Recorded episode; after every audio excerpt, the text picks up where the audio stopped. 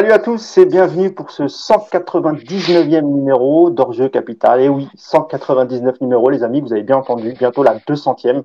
On est très heureux de, vous retrouver pour un podcast, euh, pour une émission assez spéciale, un petit peu, un petit peu euh, avec des sujets euh, un peu différents de ceux qu'on traite habituellement. Évidemment, on parlera un petit peu du, Paris Saint-Germain, mais on va aussi parler de la Fédération française de foot, euh, du bras de fer qui l'a opposé avec Kylian Mbappé sur les, droits images. On va tout vous expliquer avec nos, spécialistes. Euh, et aussi, euh, le dernier sujet sera euh, le, boycott, euh, l'appel au boycott par certains de la Coupe du Monde au Qatar.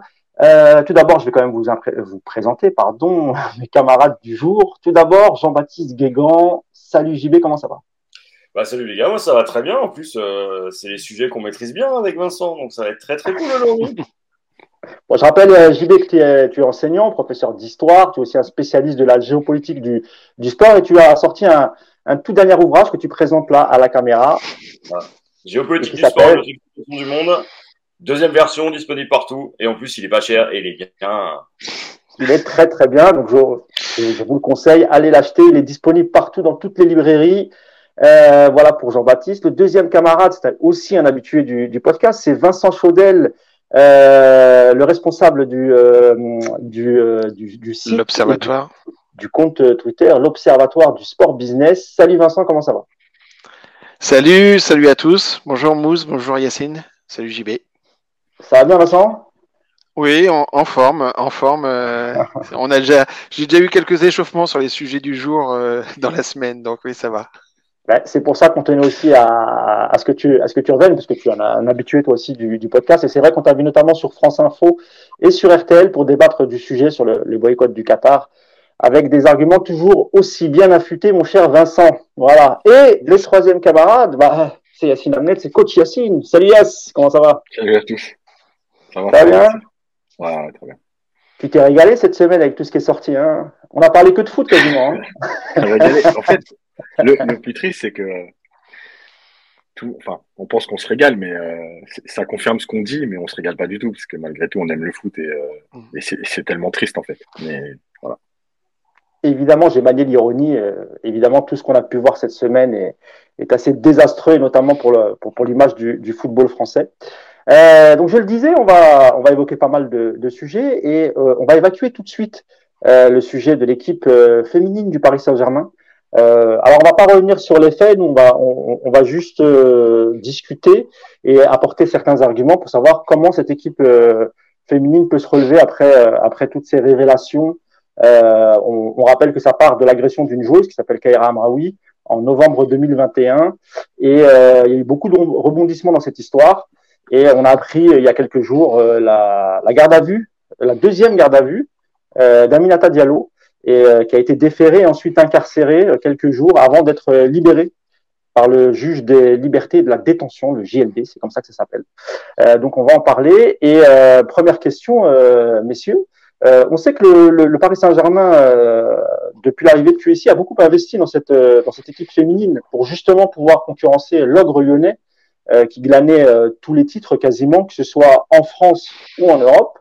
Euh, D'ailleurs, le, le, le, PSG a. C'est le premier titre. Hein, il y a une saison ou deux. Je ne suis pas très bon en, en foot féminin, mais Yacine, tu me confirmeras, c'est bien ça. Hein ouais. Après, il y a eu un autre titre, mais c'était avant le professionnalisme du, du championnat ouais. féminin, etc. Mais, mais le premier ah. titre de, du vrai championnat, on va dire. C'est ça, exactement. Euh, ça, a été, ça, a, ça, a été, difficile, il a fallu quand même pas mal d'années. le premier titre de champion, parce qu'il y a eu une Coupe de France quand même. Il y a le premier titre oui, de champion. Pas... pas... le premier titre du club. Hein. Ouais. Non, mais je parle uniquement du titre de champion.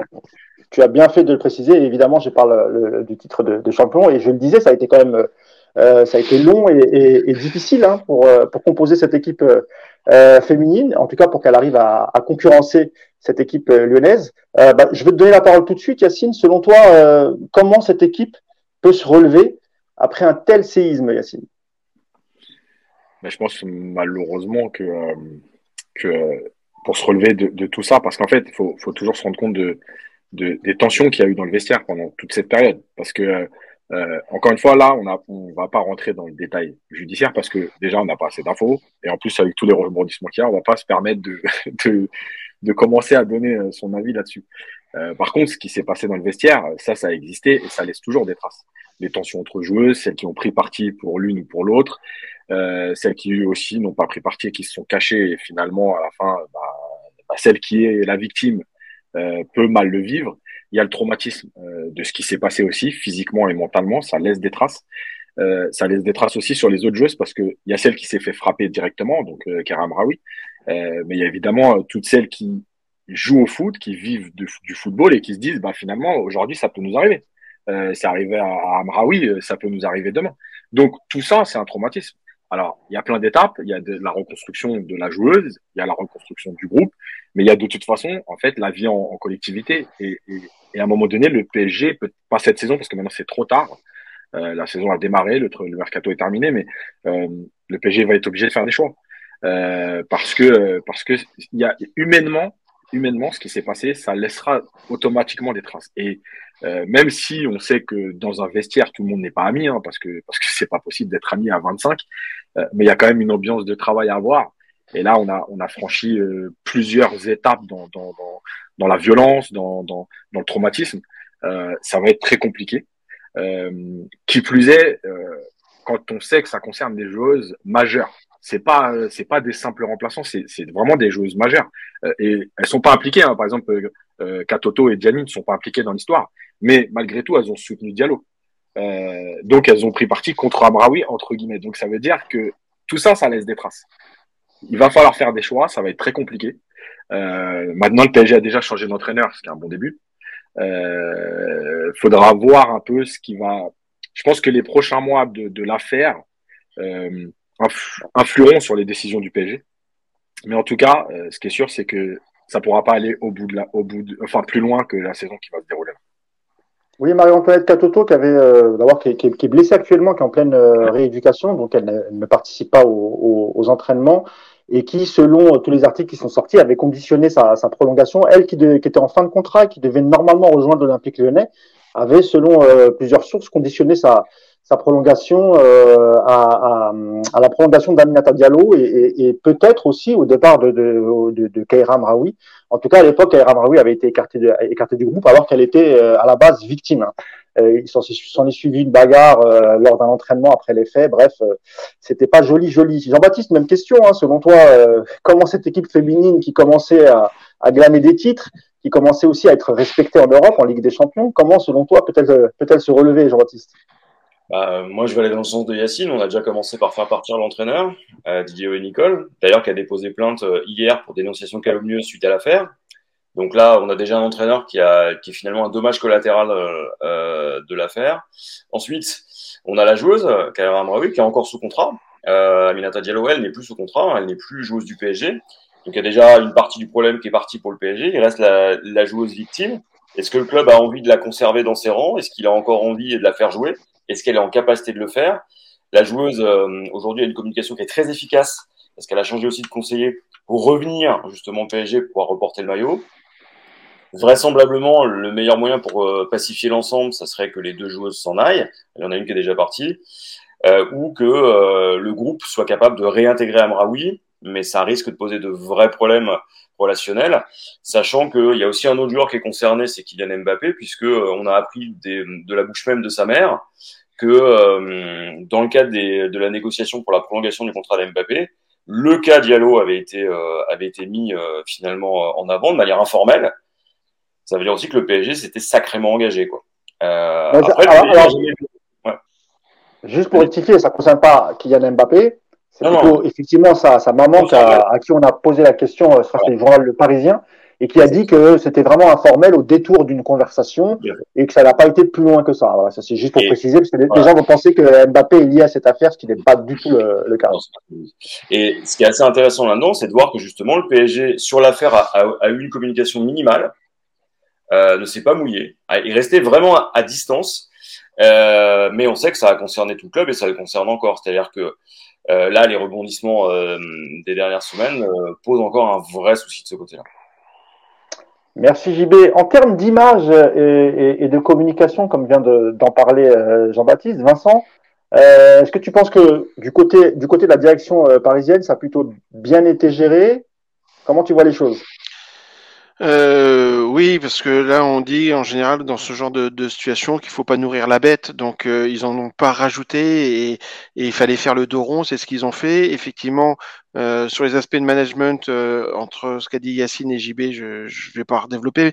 Ça me fait penser moi à deux éléments en complément. Euh, pour le football féminin, le football féminin jusqu'ici a eu une locomotive qui s'appelle l'Olympique Lyonnais, hégémonique. Quand on parle de le PSG va, dé, va déstabilise ou dévalorise la, la Ligue 1, que devrait-on dire par rapport au football féminin avec une équipe qui gagne tout depuis plus de dix ans.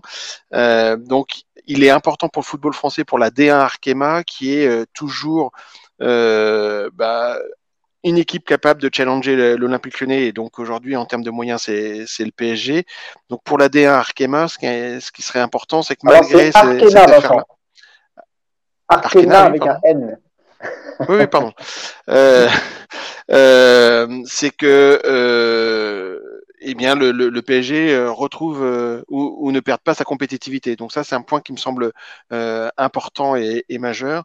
D'où garder Katoto est important. Si, si Katoto venait renforcer l'OL, je suis pas sûr que ça serait bien pour le championnat de France féminin. L'autre point, c'est que et, et on, on, le voit dans ce dossier-là sur la gestion de la communication par le PSG c'est qu'on est un peu dans le prolongement de, du MeToo, c'est-à-dire que euh, c'est un sujet qui est très compliqué euh, dans, dans les aspects de management, euh, dans, avec un entraîneur qui peut, qui peut être très vite euh, pour, pour des faits que qu'on ne qu'on ne va pas commenter parce qu'on ne les connaît pas, on les a pas vécus, mais euh, on se rend compte de, de, de, de, la chose où ça peut partir un peu dans tous les sens.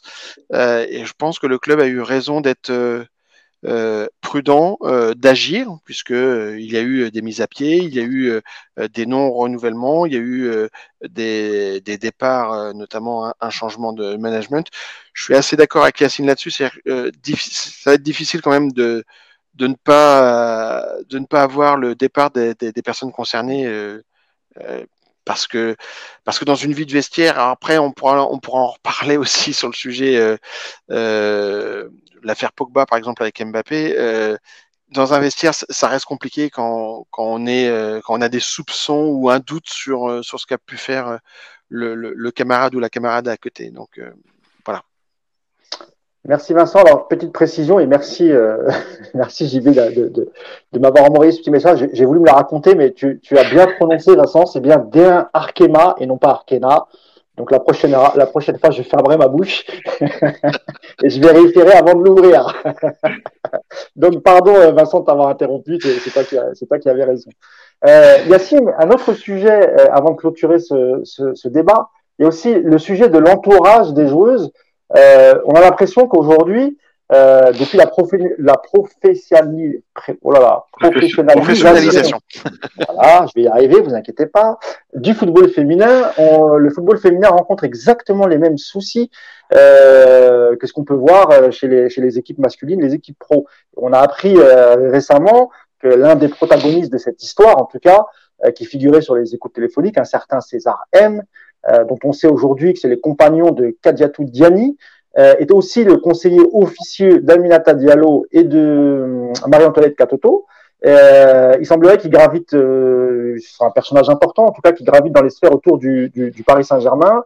Et euh, sur certaines écoutes, euh, voilà, le discours que tenait ce, ce conseiller officieux, c'est un peu ce qu'on peut voir aussi chez, chez certains conseillers officieux, voire agents non officiels de certains joueurs du Paris Saint-Germain, euh, ça aussi, ça, va commencer à devenir un problème parce qu'il y a, y a de plus en plus d'argent, Yacine, dans le football féminin.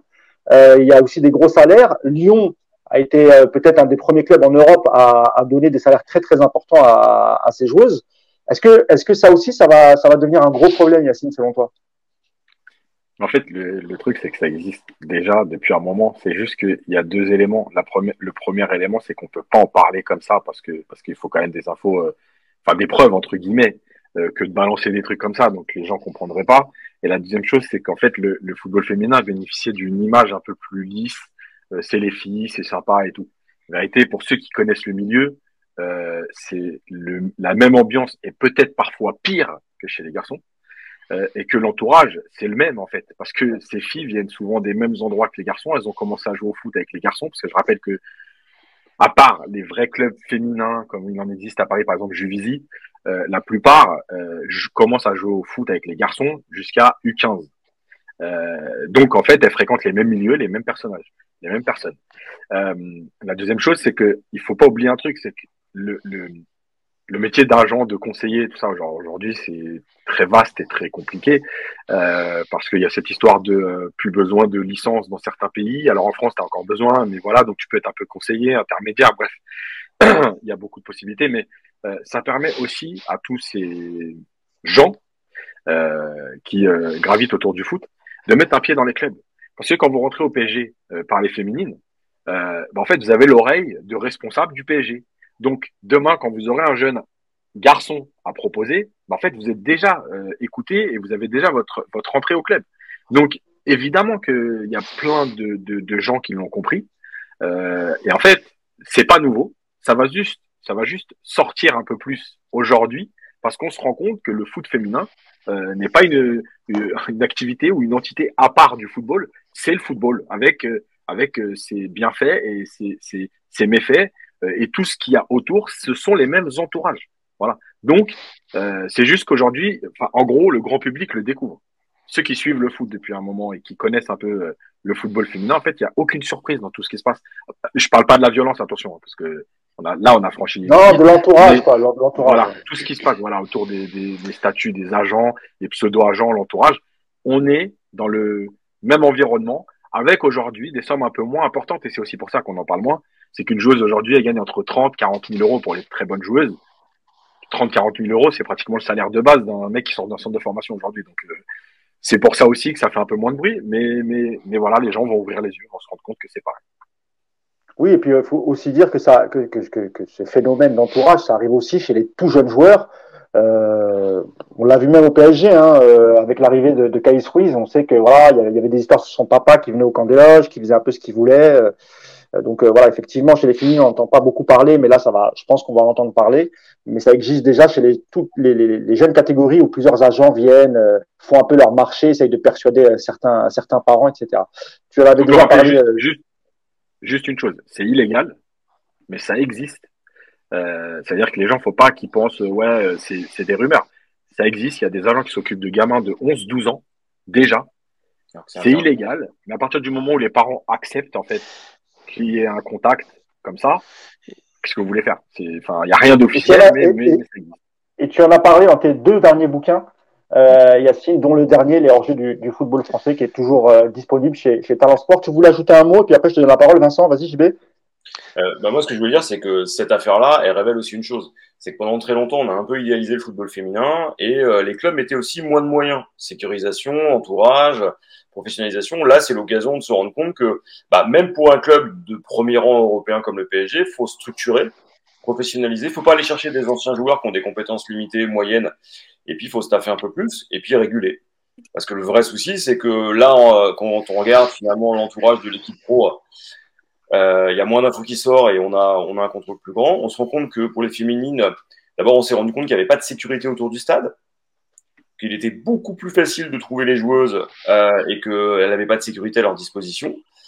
Euh, c'est aussi l'occasion de monter littéralement en responsabilité. Je suis pas sûr qu'on ait eu ce type de problème ailleurs pour l'instant. Et c'est peut-être aussi l'occasion pour le PSG puis pour le football féminin de se professionnaliser en acceptant aussi de professionnaliser l'entourage. Voilà. Vincent oui, je, je suis d'accord avec tous ces points-là. Euh, avec un bémol, c'est que euh, même si Yacine a raison, c'est illégal, mais ça existe. Et j'aurais tendance à dire, en étant un peu fataliste, ça existera toujours parce que euh, le sport en général et le football en particulier, enfin le, les sports collectifs et le football en particulier, euh, c'est un, une activité de talent et que si vous n'avez pas le talent, euh, c'est peut-être le concurrent qui va venir le recruter. Et donc, vous avez euh, la volonté de recruter le talent et, et, par rapport à ça, si le talent euh, est accompagné de personnes toujours fréquentable, bah, vous faites quoi? Soit vous essayez coûte que coûte d'avoir le talent, soit vous le laissez partir au risque qu'il aille renforcer votre adversaire. Et c'est ça le problème. Et, par rapport à cette problématique-là, euh, le sport américain avec les, ligues fermées qui est capable de dire bon si on est tous d'accord euh, l'environnement de cet individu là nous pose problème donc on est d'accord on le blacklist tous et, et, ça sera le cas dans le football si c'est pas ce club là qui le prend si c'est si les clubs français font font corps bah, il ira, euh, il ira en Italie ou il ira ailleurs, et, et, et donc ça changera pas le problème. Le, vous allez juste renforcer votre adversaire en Coupe d'Europe. Donc euh, tout ce qu'on dit là, euh, on peut le critiquer et c'est critiquable. Euh, il faut trouver des, moyens de renforcer. Jean, JB, tu as raison. N'empêche que euh, je suis pas sûr qu'on arrive à, éradiquer le problème rapidement. je rajoute une chose. Tu as entièrement raison, Vincent, sur un truc. C'est, on l'a vu là cette semaine avec les Boston Celtics qui, se, mmh. qui ont littéralement suspendu leur coach principal euh, euh, Udoka parce qu'il avait euh, eu euh, une relation extra-conjugale avec une femme mariée de l'organisation. Il a été suspendu un an et euh, il ne participera pas euh, à, la, à la vie du club et toutes les franchises suivront le pas. Hmm. Et les règles internes. C'est ça qui fait la différence. C'est ça qui fait la différence. Ça, la différence. Et tu as entièrement raison là-dessus. C'est là où il faut aussi une ligue qui fasse le job et une fédé qui fasse le job. Mais ça, hein, bon, on sait. Eh ben justement, on va en venir à, on, va clôturer le débat sur les, féminines et, on va suivre l'évolution de, de, de, cette histoire. Et on va passer au, au deuxième thème avec le, le, bras de fer qui a eu lieu lors du rassemblement à Clairefontaine pour les, pour les Bleus. Euh, le bras de fer qui a eu lieu entre Kylian Mbappé et euh, Noël Legrette. Euh, dans un premier temps, euh, Kylian Mbappé a refusé de, de, de, de, poser sur la, sur la photo et j'imagine aussi de, de, participer aux opérations euh, commerciales. Euh, et puis finalement, euh, parce qu'on rappelle que Mbappé souhaitait renégocier euh, tout ce qui est droit à l'image, pouvoir aussi choisir euh, les sponsors avec lesquels il, souhaite travailler et pouvoir refuser euh, ceux qui ne correspondraient pas à ses valeurs entre entre guillemets. tu vas nous expliquer tout ça, Vincent. Et c'est une bataille qui t'a pas d'hier. Hein. Ça fait ça fait un bout de temps que Mbappé, via son avocate, a demandé à ce que tout cela change. Euh, tout d'abord, ça a été un refus catégorique de la Fédération euh, française de foot. Euh, ensuite, lors du rassemblement, lorsqu'ils ont compris que Kylian Mbappé était déterminé et qu'il refuserait de, de, de participer à, à, tout ça, donc ce qui, ce qui, est un gros manque à gagner pour eux, hein, c'est quand même la tête d'affiche de, de l'équipe de France. Et eh ben, en, quelques heures, Noël Le Gret et la Fédération française de foot a, changé complètement d'avis, a fait un communiqué qui a, été pondu euh, assez rapidement et qui est tombé aux alentours de, de 21 heures, il me semble, en disant que euh, y avait eu une discussion constructive et que et que avant la Coupe du Monde, des discussions auraient lieu et que, que tout cela pourrait changer. Donc, euh, Vincent, euh, est-ce que tu peux déjà nous rappeler de, quoi il s'agit Qu'est-ce que c'est que les droits d'image en équipe de France et, et, quels étaient les griefs de, de Kylian Mbappé envers la Fédération française de foot? Alors, moi, d'une façon générale, j'ai tendance à, expliquer qu'il y a trois droits à l'image. Il y a le droit à l'image individuelle que le joueur va négocier directement avec des annonceurs. Euh, là, évidemment, euh, ça serait très étonnant qu'il signe avec des, annonceurs qui seraient pas en adéquation avec ses valeurs. Euh, il y a le droit à l'image, qui est un droit à l'image contractuel avec son employeur. Qui est euh, dont la contrepartie est clairement dans le salaire. Hein, et, quand on voit le, salaire des top joueurs, y compris donc Mbappé, euh, il peut y avoir parfois des, écarts entre les valeurs véhiculées par ces annonceurs et les valeurs du joueur, mais globalement la, compensation elle est, elle est suffisamment euh, financière pour euh, pour être acceptée ou renégociée dans, dans, le contrat. Il peut très bien euh, discuter avec son employeur pour euh, euh, limiter son nombre d'interventions ou euh, les, les, territoires d'intervention, etc. Et puis il y a la sélection. Et à la sélection, vous n'êtes pas dans un lien de subordination, c'est-à-dire vous n'êtes pas un employé de la fédération, vous êtes mis à disposition par par votre club. Euh, et le problème, c'est que enfin le problème. Quand vous arrivez en sélection pour la première fois, vous signez une charte euh, qui vous donne des droits et des obligations. Euh, les droits, c'est globalement vous, vous, allez toucher une partie euh, de, de, la redistribution, c'est-à-dire que quand il y a une compétition comme l'Euro ou la Coupe du Monde, les sponsors donne de l'argent à la fédération. Il hein. faut garder à l'esprit que le budget de la fédération cette année, c'est 260 millions d'euros, 190 issus du commercial. Et dans les 190 issus du commercial, c'est grandement l'équipe de France masculine. Euh, c'est les droits télé, c'est Nike, et puis ça va être Volkswagen, ça va être KFC, ça va être Intermarché, etc. Et donc, euh, si euh, dans cette convention-là, un, des problèmes, à mon sens, c'était que ça engageait les joueurs jusqu'à cinq ans après euh, l'arrêt de leur carrière. Le problème, c'est que vous savez quand vous commencez votre carrière internationale, vous savez pas quand vous allez l'arrêter. Euh, et, donc, quand Kylian Mbappé, et on peut le comprendre, dit, euh, bah moi, euh, il y a des marques avec lesquelles je souhaite pas m'associer parce que ça correspond pas à mes valeurs. Bah, il, impacte directement la valeur de ces contrats pour la fédération. Or, ces contrats-là, je parlais de 190 millions d'euros de, de, de, contrats commerciaux d'une façon générale, hein, en, en, incluant l'équipe entière, en incluant les droits télé, c'est 100 millions qui vont vers le football amateur. Donc évidemment que euh, si Intermarché euh, ou Volkswagen, puisque c'est pas eux qui ont posé problème a priori, euh, ne sont plus euh, n'ont plus la certitude d'avoir les têtes d'affiche, c'est-à-dire Mbappé ou Benzema euh, ou autres, mais qu'ils ont, euh, vous mettrez les noms que vous voulez parce que je vais avec ces personnes, euh, le, le 24e, le 25e et le 26e de, de, de la sélection, bah, ça vaut moins cher pour eux. Donc si ça vaut moins cher pour eux, il y aura moins d'argent à redistribuer. Donc c'est ça pour moi le, le, le, gros problème. Après, je pense qu'il y a aussi le sujet que actuellement on voit euh, de par toutes les affaires qu'il y a autour de la fédération, euh, le dossier de SoFoot et la relation avec la ministre euh, ne sont qu'un exemple. Euh, bah, évidemment, la fédération euh, qui voit la Coupe du Monde s'approcher a très vite baissé les, les, les armes. mais ce qui m'a étonné aussi derrière ça, c'est la réaction du vice-président de KFC, oui, j'allais en parler, mais si tu veux, si tu veux en parler tout de suite, vas-y. Bah, il a tout de suite pointé du doigt. Euh, enfin, il, il, a catalogué la, la réaction d'Mbappé comme un, un caprice. Euh, et ce qui m'a très très vite étonné, c'est que euh, donc il a dit ça, euh, je crois, dans une interview dans la soirée même. KFC s'est euh, désolidarisé de son vice-président pour dire que ça c'était sa position personnelle, euh, mais que euh, la marque n'avait pas de problème. Et donc pour, tout ça pour dire que la, la puissance sportive et marketing d'Mbappé aujourd'hui fait qu'il y a très peu de personnes qui lui résistent euh, et je suis pas sûr que ce soit un service à lui rendre.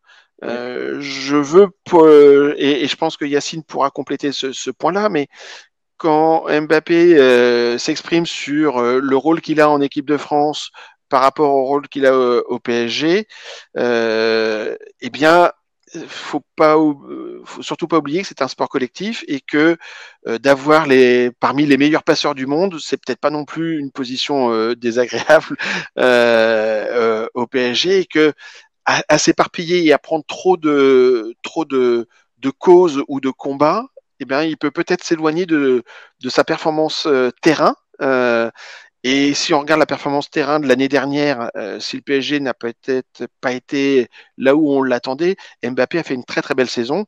Et le, il est sur une période qui est peut-être un peu plus délicate actuellement, ne serait-ce qu'en termes d'efficacité. Mais ça, je laisse coach euh, Yacine euh, compléter.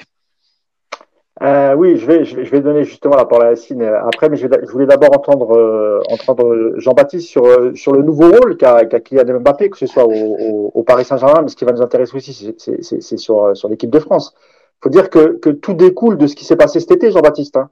Les relations avec le président Macron, le fait que tout le monde le supplie de, de, de rester en France, euh, que le président Macron lui a dit que c'était quelqu'un de très très important pour le rayonnement de la France à l'international, etc.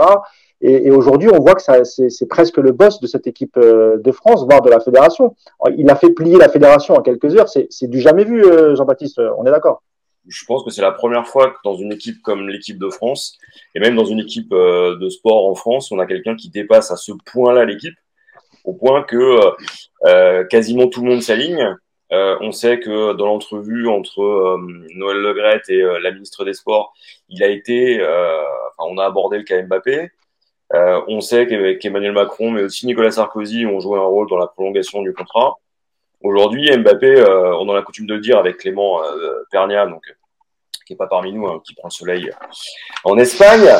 Euh, voilà, euh, on a l'habitude de dire que euh, bah, l'homme politique aujourd'hui en France le plus audible et le plus écouté, c'est Kylian Mbappé, mais force est de constater que c'est le cas. Et aujourd'hui, on le voit, il est plus important que cette équipe. Et c'est là où est le problème. C'est là où je suis complètement d'accord avec Vincent. C'est que au PSG et en équipe de France, on a un souci c'est que vous pouvez pas avoir un joueur qui dépasse euh, à ce point-là le cadre, parce que derrière, euh, c'est plus un sport d'équipe. Euh, il va d'abord faire valoir ses intérêts au détriment de l'intérêt collectif. Là, il y a personne pour réguler. c'est là aussi où on voit la faiblesse et les problèmes de gouvernance de la fédération, parce que normalement, ça aurait dû être réglé d'abord en amont. Ça fait deux ans qu'il en parle. Hein. Et puis, s'il s'est exprimé, c'est aussi parce qu'une bonne partie des de ceux qui avaient contracté avec euh, avec l'équipe de France, enfin, je parle des marques hein, là, euh, utilisaient systématiquement son image. On sait que dans les contrats, normalement, vous avez le droit d'utiliser 3 à 5 joueurs et que systématiquement, il était associé et souvent, les marques se servaient d'abord de son image et donc il était beaucoup plus associé aux événements et aux opérations que les autres. Alors lui, je euh, crois, GB, euh, pour t'interrompre sur ce sujet, je crois que Intermarché avait utilisé son, son image après l'élimination à l'Euro avec un slogan qui avait, qui avait fortement déplu à, à, à Kylian Mbappé, qui s'était posé la question, dire pourquoi, pourquoi on a utilisé juste ma photo pour, pour m'associer en fait à l'élimination de l'équipe de France euh, lors de cet Euro. Et c'est tout le problème, c'est-à-dire qu'à un moment donné, euh, vous êtes tellement important en termes de visibilité et de capacité à toucher des publics que les autres ne touchent pas, qu'on va systématiquement aller vous chercher. Et beaucoup contractent avec l'équipe de France ou sont restés, ou ont augmenté leur, euh, leur proposition pour ça. Euh, c'est alors c'est un atout un sportif, c'est un atout commercial, c'est un atout marketing. Le problème c'est qu'aujourd'hui euh, le joueur il est il est seul avec euh, avec son entourage pour gérer ça. Et là on est face à un problème de croissance hein, qu'on voit aussi en NBA, c'est qu'à un moment donné quand vous arrivez à un certain niveau, il n'y a plus personne, l'air se fait rare et vous avez tendance à faire soit n'importe quoi, soit à être dans le rapport de force immédiat en étant persuadé que vous l'emporterez. Là on a une autre image de Kylian Mbappé, on a une face sombre. Il y a juste une précision hein, pour ceux qui nous, nous écoutent. Sur, sur, c'est pas c'est pas une question d'argent pour Kylian Mbappé parce que les primes il les reverse complètement et intégralement à des associations. Donc c'est juste une question d'association d'images qui souhaitent pouvoir gérer euh, ou en tout cas accepter ou refuser. Euh, on a parlé de KFC, mais c'est vrai que on se rappelle tous de l'image de, Cristiano Ronaldo qui, repousse une bouteille de, de, Coca. Et voilà, on, est à peu près dans le même genre de dans le même genre de combat. Tu voulais ajouter rapidement quelque chose, Vincent, avant que je donne la parole à, à Oui, parce que euh, JB l'a précisé, c'est-à-dire que normalement, les, partenaires de, de, la fédération utilisent entre 3 et 5 joueurs dans leur campagne. Euh, mais dans la volonté de, de, de Kylian Mbappé, c'est d'être associé au choix des partenaires, ce qui me semble très compliqué, voire trop compliqué, parce que un joueur qui rentre là, par exemple, les joueurs qui ont été appelés en équipe de France euh, pour euh, pour le pour jouer contre l'Autriche, euh, certains ont vu l'équipe de France pour une fois et la reverront plus jamais. Est-ce qu'il faut leur demander leur avis sur les partenaires ou pas? Et, et, ça, ça va tourner en permanence. Donc ça, ça paraît très compliqué. Et si derrière ça, ça fait jurisprudence, euh, prenons le cas d'autres sports. Imaginons que derrière, sur ce schéma-là, les joueurs de l'équipe de France de basket, qui a été finaliste de l'Euro, il y a des joueurs de NBA. Euh, dont la valeur marketing est, est, clairement supérieure à des joueurs qui, qui, évoluent en France ou en Europe. Imaginons qu'ils euh, il fassent ce qu'on pourrait appeler une, une Mbappé. Bah, la fédération elle aura beaucoup de mal à se financer parce que une équipe de France avec les joueurs de NBA ou sans les joueurs de NBA, ça n'a pas du tout la même valeur. Donc c'est ça le, le, le problème, c'est qu'on peut comprendre euh, pour des raisons de, de, de, valeur et non pas d'argent, parce que tu as raison, euh, Mousse, euh, quand il a ses primes, en général, il les reverse à son association. Donc on, euh, il faut pas lui mettre sur le dos la, la volonté de faire plus d'argent. Je ne je, je crois pas à cette dimension-là. Mais sa position, elle crée des problèmes opérationnel pour euh, la fédération dans son pilotage et après des problèmes de valorisation euh, dans la redistribution potentielle parce que parce qu'après ça vaut plus le même prix. Merci Vincent. Yacine, euh, on, vient, on vient de parler de la responsabilité de, Kylian Mbappé. On, a évoqué peut-être un peu des, côtés négatifs, mais, mais le positif, c'est aussi, qu'un joueur prenne position sur ce genre de, de sujet. On a, on a, toujours tendance à lire ou entendre que les joueurs de foot ne pensent qu'à l'argent et se fichent complètement du, du reste. Euh, là, encore une fois, Kylian Mbappé, et, et ça, ça, concerne aussi beaucoup de joueurs d'équipe de France. Hein. Ce n'est pas que Kylian Mbappé, beaucoup reversent pour, pour leurs diverses associations c'est aussi une bonne chose qu'un joueur, euh, qu'un joueur parce que, parce que lui a du pouvoir, Mbappé, et peut-être que si ça avait été un autre joueur comme, je sais pas moi, Loris ou, ou Hernandez ou, ou, ou, qui tu veux, ou Griezmann, ça n'aurait pas eu autant d'impact. Et là, on sait que quand même, euh, Kylian Mbappé, il est suivi par la majorité de ses, de ses coéquipiers en équipe de France. C'est aussi une, une, bonne chose qu'un joueur s'intéresse à, à, à ces choses-là. C'est une bonne chose qui, qui, qui s'intéresse. Après, ça le concerne aussi, parce que malgré tout, il est associé à des marques qui parfois euh, le dérangent. Donc, c'est plutôt logique.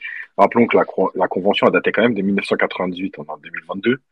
Euh, bon, il y a quand même du chemin qui a été parcouru depuis, parce qu'en 98, la France, quand elle gagne la Coupe du Monde, donc cette, euh, ce, euh, cette convention entre les deux parties, euh, le foot en France, c'est rien du tout. Et 98, c'est l'explosion mm. euh, des stars du football. Euh, on commence à les voir. D'ailleurs, Yacine, c'est drôle parce que déjà à l'époque, c'était un géant du fast-food américain qui, était, qui était sponsor de l'équipe de France. Hein. On va pas le citer, mais pour pas faire de pub, mais bon, vous voyez de qui je parle. ouais, mais donc, voilà, donc il faut bien comprendre qu'il y a quand même une évolution et c'est logique. L'image, tout ça. Alors, d'ailleurs, juste une précision.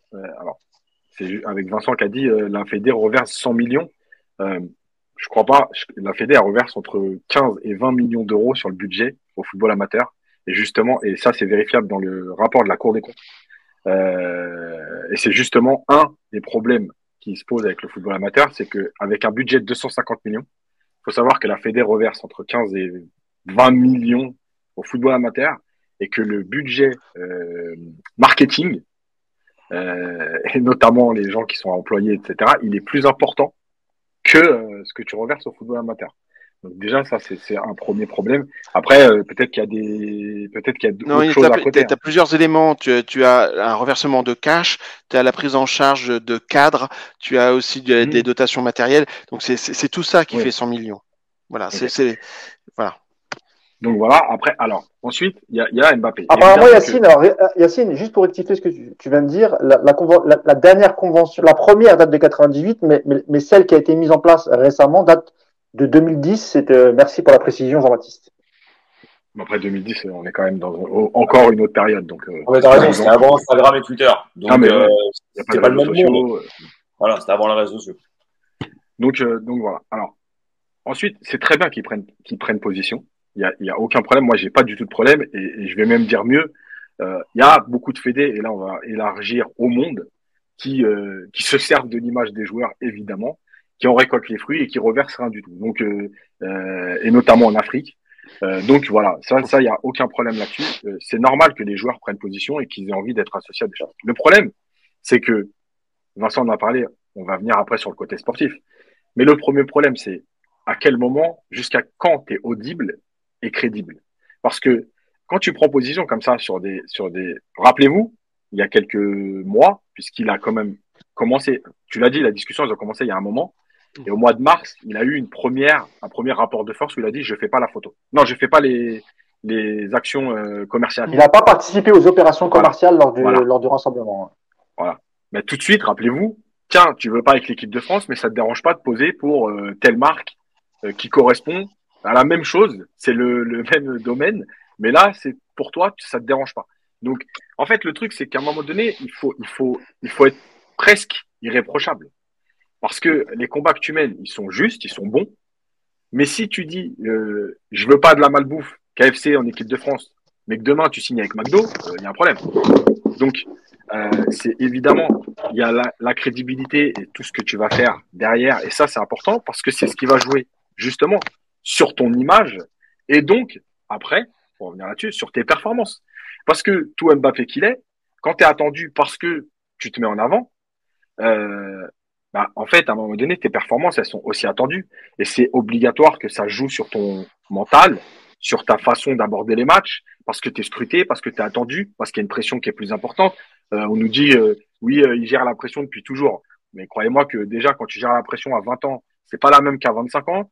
Il y a d'autres éléments en jeu. Il l'a dit la dernière fois dans une interview, il a dit, j'ai compris que j'étais important en France. Moi, je répète que cette phrase, elle est pas grave hein, en soi, mais elle a un impact énorme. C'est-à-dire que le mec se dit, il y a un président de la République qui m'a appelé, qui m'a dit, faut que tu restes. Je suis quelqu'un d'important en France. Mais est-ce qu'on se rend compte de l'impact que c'est ça, de dire ça? Donc, euh, ces combats aujourd'hui, tu vois, quand il se permet de dire je fais pas la photo, oui, c'est un rapport de force, mais il le fait parce qu'aujourd'hui, il a eu le soutien de Macron pour lui dire en gros, on a besoin de toi, tu es important en France. Euh, rappelez-vous euh, les, les, éléments qui étaient sortis d'une discussion ou d'échange entre Macron et je sais plus qui, où Macron disait il faut absolument qu'il reste, ou c'est une c'est primordial pour l'image de la France. Comme si Mbappé, ça, ça faisait l'économie de la France, tu vois. et donc, tout ça, c'est une pression qui est hyper importante qu'elle soit vraie ou pas. Hein, c'est, moi, je parle de d'image. Hein. Euh, donc, tout ça, ça va jouer sur lui. Et après, on n'est pas non plus au premier sportif qui, fait qui prend des engagements. Euh, dans l'histoire du sport en général, il y en a eu plein. On peut prendre le plus grand, sûrement, Mohamed Ali. Euh, voilà, c'est, pas nouveau qu'il y ait des sportifs qui s'engagent. Le truc, encore une fois, c'est de rester audible et crédible dans tes combats. Euh, voilà. Et la dernière chose, c'est, euh, moi, je voulais insister sur le, fait que Là, il s'est mis en avant. Euh, et pourtant, cette semaine, moi, j'ai lu plein de papiers où on dit il est soutenu par les autres joueurs de l'équipe de France. Et moi, ça me dérange ça aussi. Parce que, parce que je trouve qu'il y a beaucoup de joueurs aujourd'hui qui se cachent. S'ils le soutenaient réellement, il fallait dire nous, on fait fait pas la photo.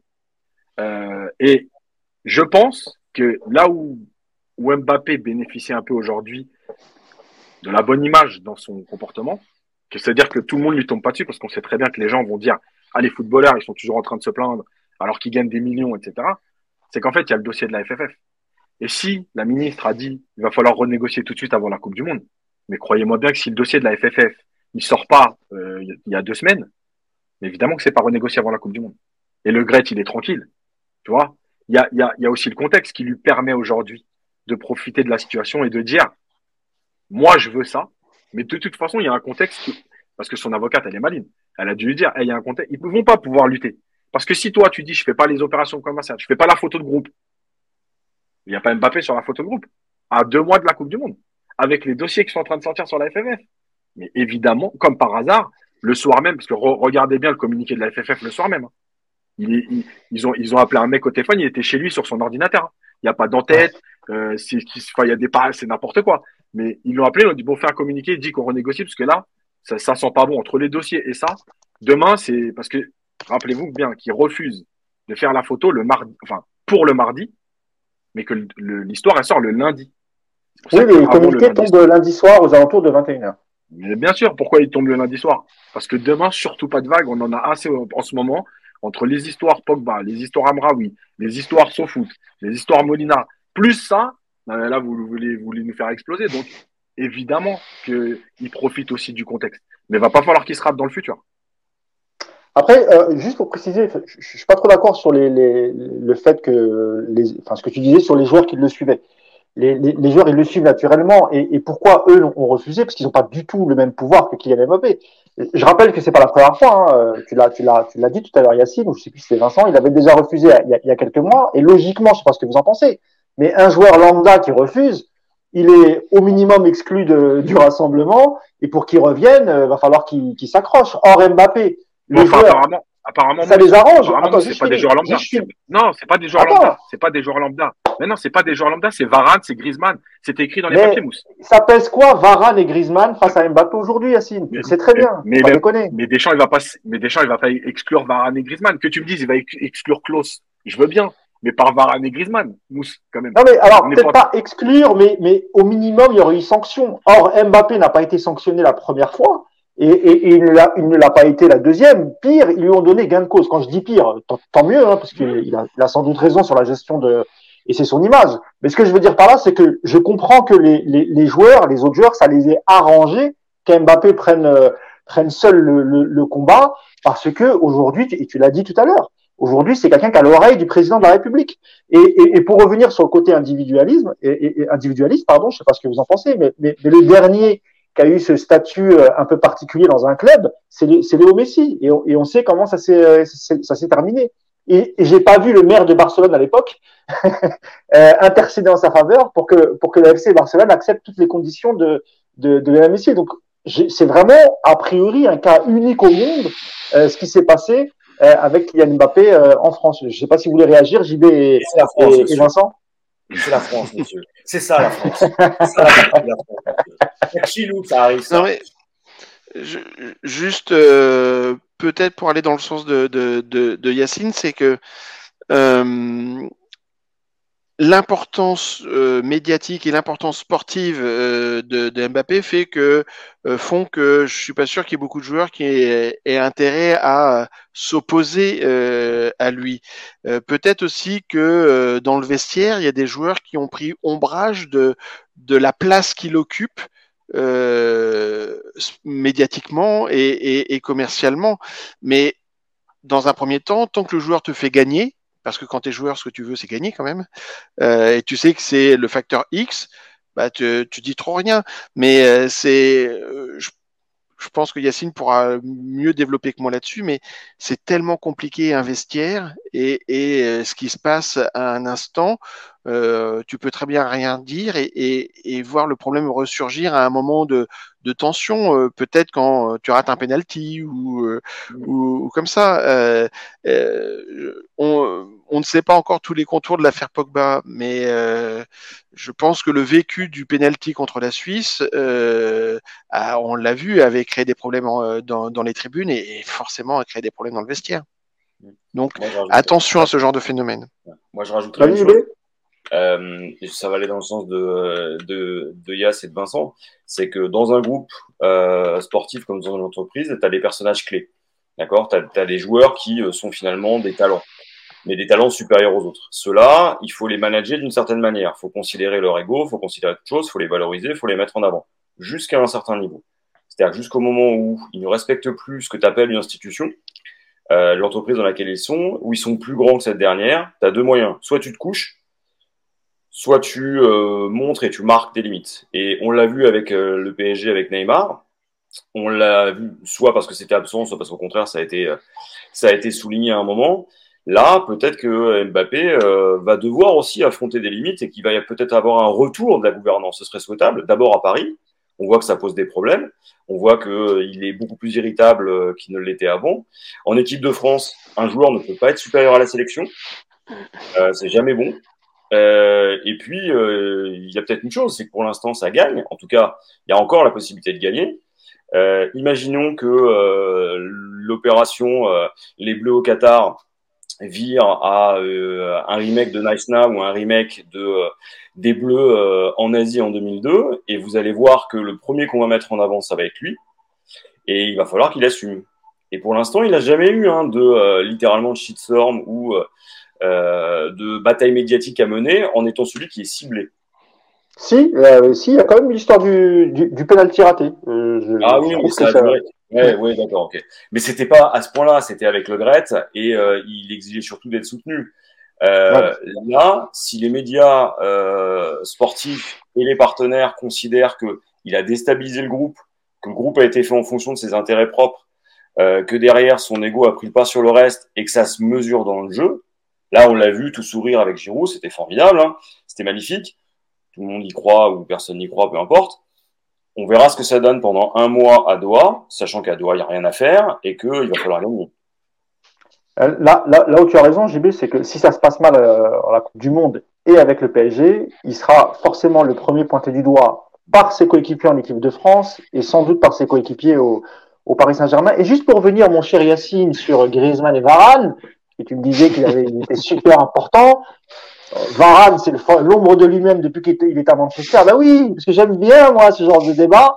Parce que si Griezmann, aujourd'hui, qui pareil, sportivement, ne vaut pas grand, ne vaut plus grand chose, et il est prêté à l'Atletico qui refuse de le faire jouer plus de 30 minutes, sinon ils ont quelque chose à payer. Alors oui, peut-être qu'en équipe de France, effectivement, il a toujours un peu, euh, il est toujours peut-être important, euh, sportivement, quoique, oui, je sais, mais et encore, Yacine, soyons francs, quoique Griezmann, c'est pas non plus, euh, voilà, c'est pas le Griezmann de 4-5 ans. Aux yeux, aux yeux de Deschamps, il est intouchable. Ah, je te le dis. Oui, mais je veux dire, sportif. Ah bah, ouais, oui, sans doute. C'est Oui, le là-dessus, tu as raison. Il est titulaire à tous les... Il a fait 68 matchs titulaires d'affilée, un truc comme ça. Ouais, mais bon, est-ce qu'il C'est apporte vraiment de leur statut par rapport à Deschamps. Non, mais ça. Ah oui, d'accord. Moi, je pensais que tu parlais du statut sportif. Non, Non, non, non, non, mais tu as- statut tu par rapport à. Deschamps. Parce que Varane, c'est pareil. hein. À Manchester United, on a l'impression que lui aussi, il a été victime du marabout de, de, de Pogba. hein. on l'a- pas Et- beaucoup vu. Hein. Entre parenthèses, ce marabout quand même est vraiment efficace, hein, parce qu'il faut voir qu'il y, a- il y en a certains qui ont fait des matchs très mauvais ces derniers temps. Euh, Peut-être qu'on aura besoin. C'était un de- forfait, hein. C'était un forfait, hein. Il y avait plusieurs. euh, Ah, c'est un forfait. Ah, ouais. Il a ciblé Marseille, peut-être. Un dernier Mousse. Euh, Non, non, non, Bon, tu m'as vexé. Alors, non, non, non, si, si. Non, parce qu'on parle beaucoup de, on parle beaucoup en fait des Oui. combats économiques finalement.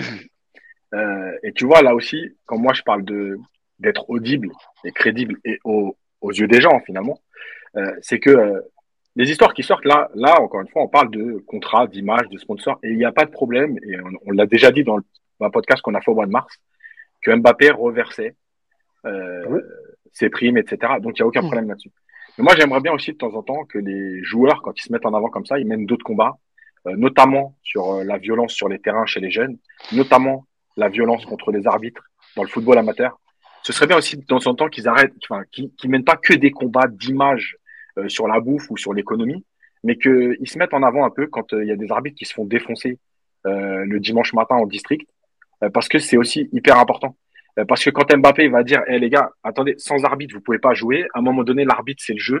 Il se trompe comme toi, tu rates des buts, et ben l'arbitre il se trompe ça peut avoir un impact quand même malgré tout, plus que tout le temps dire euh, mangez pas euh, des KFC ou de Big Mac, etc. Voilà, ce serait bien aussi qu'il, enfin voilà, je pense qu'il y a aussi d'autres combats où ils peuvent être importants. Voilà.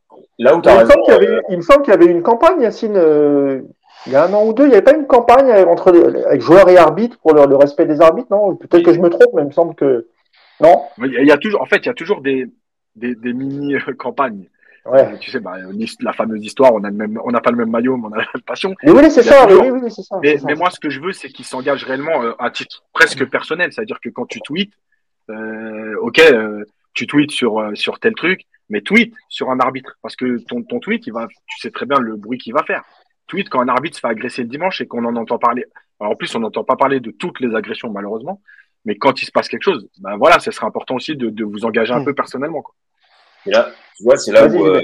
Yacine, on mesure les limites aussi du phénomène Mbappé. C'est-à-dire que là, comme il est plus joueur, il est attendu comme conscience morale. Et il est attendu comme référent social. Le problème, c'est qu'il peut pas s'engager. Je suis entièrement d'accord, hein, sur tout ce qui concerne le jeu, il doit y aller. Mais maintenant, regarde, tu, tu vois la campagne d'Amnesty International, par exemple, ils sont allés le chercher. Évidemment qu'il n'a pas répondu sur le Qatar. Évidemment qu'il peut pas répondre pour, évi- enfin, pour des raisons, là encore, évidentes. Ouais, Un, il a pas envie de se mettre à dos son employeur. Deux, il va quand même aller disputer la compétition là-bas. Trois, la FIFA euh, n'aurait probablement pas forcément aimé ce type de communication, euh, sans parler de, ses, euh, de ceux qui contractent avec lui. Euh, c'est tout le problème d'Mbappé aujourd'hui. Comme il est plus grand que son équipe que la sélection, il est même aujourd'hui plus grand que le sportif qu'il représente. Et euh, on a fait les mêmes, euh, les mêmes critiques à Michael Jordan, et il était à un autre niveau de sa carrière quand même. Et aujourd'hui, les, critiques poursuivent Jordan. Parce que euh, à un moment donné, socialement, il n'a pas fait ça. Alors, il a pris position hein, pour les violences finalement euh, infligées aux minorités. Il s'est, euh, il s'est engagé euh, dans BLM à l'époque où euh, finalement tout le monde le faisait. On l'a vu, on se souvient du match contre Bassak Seir, où euh, c'est lui qui s'énerve en disant non, non, mais moi je reprends pas le match, et il convainc avec d'autres ses, ses coéquipiers de pas y aller. Mais aujourd'hui, c'est tout le problème. Comme il est devenu un homme politique, il est interrogé sur tout. Et euh, le problème, c'est qu'il a plutôt tendance à faire une sonnerie de Rousseau qu'autre chose dans certains cas. Et, et que Ça c'est un sport collectif. C'est un sport collectif parce que si c'est un sport individuel, bah, un, un garçon comme Federer, il a très bien pu gérer son image et et t'es pas en- t'es pas mis en porte-à-faux. Là, sport collectif, bah, c'est plus compliqué. Oui, je voulais juste euh, revenir sur ce que tu avais dit, Yacine, sur, sur Mohamed Ali. euh, et on rappelle que Mohamed Ali avait refusé de, de, de, de rejoindre. Qu'il était, il était, euh, il devait participer à la fin. C'était contre la guerre du Vietnam, il me semble, Yacine. hein, euh, Oui. Oui. Et donc, il n'avait pas, il avait pas pu poursuivre sa carrière pendant un certain moment euh, parce qu'il avait refusé de, de, de, de rejoindre l'armée et de faire, euh, de faire cette guerre contre, contre le Vietnam. C'est une autre époque, évidemment. Donc voilà, c'était bien, c'était juste pour le, pour le, pour le préciser. Et tout à l'heure aussi, Vincent, parce que j'ai complètement oublié, tu parlais du, où tu disais que, que qu'Mbappé était un, peu moins bien euh, cette saison. Alors statistiquement parlant, il est à peu près sur les mêmes standards. C'est surtout, mais, mais, mais là où tu as raison, peut-être, c'est dans l'état d'esprit. ouais, et puis c'est l'état d'esprit surtout qui, qui mène à une inefficacité, pardon, parce qu'il y a le côté un peu soliste. Euh, et aussi cette petite guerre d'ego entre Messi, Neymar et lui-même. Donc voilà, c'était juste pour bah, En fait, ce que je voulais dire, et je pense que Yacine pourra compléter, c'est que l'année dernière, euh, dans un PSG qui était euh, dans, dans, une saison qui était compliquée, euh, non, il a sauvé pas des mots, qui était nul. Voilà. Ouais, ouais, mais il, il, voilà, faut le dire. il, a permis, il a permis de, de se sortir de, de, nombreux matchs euh, sur des exploits ah bah. individuels. Et, et, et, là, on a l'impression que par moment, euh, il mange beaucoup d'occasions. Euh, on avait l'impression qu'il avait progressé d'un point de vue efficacité. Euh, quand on regarde, parce que lui, il est dans, dans ses stats et dans des comparaisons, mais quand on regarde actuellement l'arrivée de Haaland euh, en première ligue, euh, et euh, l'efficacité et le nombre d'occasions dont il a besoin pour marquer, voilà, peut-être, mais encore une fois, Yacine va pouvoir compléter, mais peut-être que si par moment il était dans, dans un jeu plus simple comme faire la passe à Neymar contre la Juve et que ça fait 3-0 au lieu de faire 2-0, eh ben c'est peut-être pas le même match. et, et là, c'est je pense là-dessus où euh, il faut peut-être qu'il se ressente et qu'il n'aille pas sur tous les combats parce que quoi qu'on en dise, ces combats-là, ça bouffe de l'énergie et l'énergie, à un moment donné, bah, ça se retrouve aussi sur, sur le rectangle vert.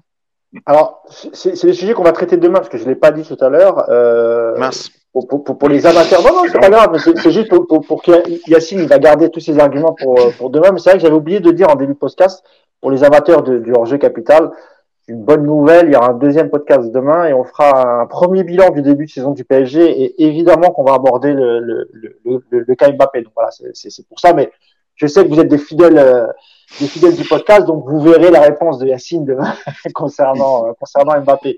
Sur le droit d'image, je pense qu'on a, on a fait le tour parce qu'on a quand même, euh, on est resté longtemps sur le sujet et on, a encore deux autres sujets à, à aborder. Alors sur la gouvernance de la FFF et les dossiers qui sont sortis, on va essayer de faire court pour garder un peu de temps aussi pour parler du, du boycott de, de, la Coupe du Monde.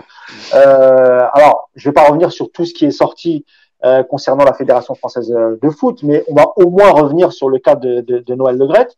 Euh, je vais te donner la parole, Yacine, parce que c'est un sujet que tu connais bien. Euh, déjà, si tu peux expliquer euh, à ceux qui nous regardent, qui sont peut-être pas au courant, euh, comment comment est, est gérée la Fédération française de foot, comment on met à la tête euh, parce qu'il s'agit d'élections, Yacine, hein, tu, tu, tu, mm. expliqueras tout ça, même si la Fédération française de foot dépend du ministère euh, des Sports, euh, mais c'est vrai qu'on a l'impression que dans cette fédération, et ça date pas que de Noël Le hein, ça date euh, voilà, de 10, 20, 30, on peut, on peut remonter très très loin. Ces histoires d'entrisme, de connivence avec les politiques, on fait rentrer les amis, on fait croquer les copains, on écarte les ennemis, euh, il y a, y a une, une forme d'omerta euh, au sein de la fédération française. Il faut surtout pas parler, il faut surtout pas critiquer, sinon tu perds ton job. Euh, comment on en est arrivé là, euh, Yacine? Et surtout, comment Noël Le Gret peut rester encore aujourd'hui et lors de la prochaine Coupe du Monde au Qatar Comment peut-il rester président de la Fédération française de foot après tout ce qui vient de sortir? Alors, la fédération, déjà, il faut savoir, c'est donc elle qui gère tout le football. Euh, euh, on entend beaucoup parler de la Ligue de football professionnel, mais la Ligue de football professionnel est en dessous de la Fédération française de football. Elle dépend de la Fédération française de football. Après, elle a la délégation pour gérer le football professionnel, mais elle est en dessous. Donc la Fédération, elle gère tout le football, professionnel, amateur. Euh, ensuite, il y a, elle, est, elle est donc délégation de service public par rapport au ministère. Ce qu'il faut savoir, c'est que évidemment qu'elle dépend du ministère, mais malgré tout, dans le football, il y a toujours des mais. Euh, il y a des statuts qui vont avec la FIFA. Et la FIFA ne tolère pas l'ingérence politique dans les fédérations qui euh, sont euh, affiliées à la FIFA. En gros, ça veut dire que si demain, le ministre des Sports dit, je vire Noël Le Gret, la FIFA peut dire bah, ok, la France, ne fait pas la Coupe du Monde. En gros, hein, je schématise, mais c'est arrivé à des pays africains. tu te rappelles du, du, cas Manuel Valls sur, le, sur Benzema? La FIFA, il me semble qu'elle avait mis une sorte de rappel à l'ordre en disant que c'était pas, il pas du tout dans son rôle. Naxna, Naxna quand, quand, quand le gouvernement avait réagi, ben oui. Voilà. Donc ça, c'est très important à savoir parce que c'est, même si c'est la France, évidemment que la FIFA ne dira jamais à la France, vous faites pas la Coupe du Monde parce qu'il y a une agence politique. Mais malgré tout, c'est quelque chose à savoir. C'est-à-dire que les politiques, quand ils prennent une vraie décision ou, quelque chose de fort sur la fédération, ça a un impact au niveau de la FIFA. Que ce soit un rappel à l'ordre, que ce soit des choses, c'est ça un impact. Donc c'est pas anodin. Euh, donc malgré tout, voilà. Alors après, il y a les élections. Faut savoir que les élections, on vote pour des listes. Euh, il y a un certain nombre de voix qui ne correspond pas à tous les clubs. C'est pas un président une voix comme ça existe aujourd'hui au rugby, euh, mais c'est euh, un pourcentage du football professionnel, du football amateur, euh, de l'environnement de la fédération, etc. Donc il y a plusieurs entités euh, et en fait on vote pour des listes pour aller dans le sens de pour aller sur la liste de Noël Le Dans la liste de Noël Le par exemple, vous avez retrouvé cette année euh, son plus grand opposant pendant dix ans, Jamel Sanjak, voilà, qui a décidé d'être sur sa liste d'un coup. Vous avez Marc Keller, dont on, tout le monde dit que c'est le potentiel successeur, parce qu'en fait, c'est pas réellement d'élection, c'est presque une royauté. euh, on, on, on, on, coopte son futur, son futur successeur. Euh, c'est la, la, Corée du Nord, Yacine. Ouais, pas loin. Pas loin, non, mais on rigole, mais on n'en est pas loin. Parce qu'après, en fait, ce qu'il faut savoir, c'est que sur ces listes, donc, il y a après le, le comité exécutif de la fédération qui élit le président. Euh, évidemment, sur la liste, bah, sur la liste de Noël Le c'est Noël Le qui est candidat et que le, le comité exécutif va voter pour Noël Le tranquillement, etc. Ça, c'est un premier problème parce qu'en fait, euh, quand, on, quand on connaît l'impact euh, du président de la Fédé sur euh, toute la saison, quand on connaît comment est composé le comité exécutif. Là aussi, c'est dans mon livre, donc je ne vais pas rentrer dans le détail. Mais comment est composé le comité exécutif de la fédération Il n'y a pas de surprise. Et il y a énormément de gens qui ont essayé de, de monter des listes pour, pour concurrencer euh, le Gret, notamment par exemple l'ancien président de la Ligue, j'ai oublié le nom, mais euh, Voilà. Il y a eu Emmanuel Petit aux, élections, pas celle-là, mais celle d'avant, qui a essayé de monter une liste. Et, et Luis Fernandez aussi, il me semble, Yas. Luis, alors Luis Fernandez, il a essayé, mais il a vite abandonné, il s'est même pas mis sur une liste. Euh, Voilà, il y a Michel Moulin. Je veux dire, il y a beaucoup de, il y a beaucoup de gens quand même connus, qui ont un impact dans le football, qui ont essayé de monter des listes. Mais c'est pratiquement impossible d'être élu. Euh, tout est bien verrouillé, euh, voilà, c'est comme ça, et c'est très compliqué. Et en fait, moi aujourd'hui, euh, le, vrai truc, c'est que le fonctionnement de la fédération aujourd'hui, il est archaïque. Il est archaïque dans tous les domaines. Il est archaïque dans sa façon des élections, les élections, il est dans sa façon de fonctionner, euh, dans euh, ce qui se passe dans les bureaux. Parce que là aussi, moi, je, vais dire la vérité, hein, j'avais pas connaissance de tous les dossiers pédophilie, harcèlement sexuel. Il y a pas, voilà, je vais pas m'inventer. Par contre, on sait très bien que le harcèlement, oui, on sait tout ça. Voilà, dans le milieu, ceux qui ont travaillé dans le milieu, connaissent tout ça. Après, on n'a on a jamais de preuves. C'est pour ça que c'est compliqué aussi. Demain, moi, je peux très bien aller balancer un tweet et dire euh, euh, oui, à, la Fédé, il y a du harcèlement et tout. Mais, mais moi, je, si on vient m'interroger. C'est pire que ça. C'est-à-dire que je, je, je, crois que c'est même pas qu'une question de preuve. C'est aussi que les, les victimes n'osent même pas parler parce qu'elles savent que non seulement elles vont perdre leur boulot, mais qu'elles seront cramées partout et qu'elles ne sont même pas sûres de retrouver du travail. Et c'est en ça que je parlais d'Omerta parce que c'est comme, je vais peut-être exagérer, mais c'est l'impression que c'est même un système mafieux. Oui, mais c'est un système de toute façon. Mais juste pour après, je vais laisser la parole aux autres vite fait. Mais euh, ce que tu dis, c'est important parce que euh, en fait, quand vous avez un poste à la Fédé, en fait, vous êtes quelqu'un entre guillemets. Voilà, vous travaillez pour la Fédération française de foot. Et les gens qui ne parlent pas, c'est aussi ça. Euh, on sait très bien. Il y, a des, il y a des entreprises où on n'ose pas parler parce qu'on on a l'impression que dans cette entreprise, on est quelqu'un, on travaille pour une grosse société, etc. Donc ça déjà. Mais ce qui est important surtout de, de, savoir, c'est euh, que les, statuts en fait des gens. Euh, la Fédé, tu signes, tu es, fonctionnaire. Hein. Euh, tu dépends du ministère, etc. Donc, tu as un statut de fonctionnaire, donc tu as une sécurité de l'emploi. Il y a plein de choses qui vont autour. Et effectivement, il y a cette omerta. Et quand tu dis personne ne parle, alors personne ne parle à visage découvert, entre guillemets. Oui, oui, ça, voilà. En off. Non, mais je veux dire, les gens parlent quand même. C'est pour ça qu'on sait des choses. Euh, mais euh, quand tu non, quand je te dis pas, c'est-à-dire qu'ils vont pas déposer plainte, ils vont pas. C'est ça que je te parle, il y a ça. Voilà. Il y a eu des plaintes, euh, mais là aussi, elles sont camouflées, c'est-à-dire que bah, on essaye de ne pas les faire sortir, parce que, par exemple, dans tous les dossiers qui sortent en ce moment, normalement, la fédération aurait dû alerter le ministère, elle ne l'a pas fait. Voilà, dans plusieurs cas. Donc elle est en faute. Voilà. En tout cas, moi, ce que je vais, je vais conclure vite fait. Il faut revoir le fonctionnement de la fédération à tous les niveaux, c'est-à-dire au niveau des élections, les présidents. Il devrait y avoir des gens qui puissent présenter un projet pour la fédération et se présenter comme dans une élection démocratique normale. Il n'y a pas euh, 40 personnes qui devraient avoir le droit de voter. Je rappelle quand même que la fédération, c'est 2 millions de licenciés, c'est 15 000 clubs. Il y, a, il, y a, il y a 46 personnes, un truc comme ça, qui votent pour 15 000 clubs, pour 2 millions de personnes. C'est pas normal. Euh, et il faut revoir aussi tout le fonctionnement de la Fédé et de ce qui en dépend, c'est-à-dire notamment la DTN, euh, voilà, les câbles, les, les statuts, etc. Voilà. Vas-y, Vincent. Euh, oui, Vincent, pardon. En, en fait, euh, le, ce qu'il faut comprendre derrière ce dossier-là, c'est que c'est le modèle fédéral qui est à bout de souffle et qui, qui a besoin d'être revisité. Parce que le problème de la Fédération française de football, on voit aussi que la Fédération française de rugby a quelques problèmes. On, on sait aussi qu'il y a des tensions à la Fédération française de tennis. En fait, il y a eu la Fédération des sports de glace. On peut les prendre les uns derrière les autres.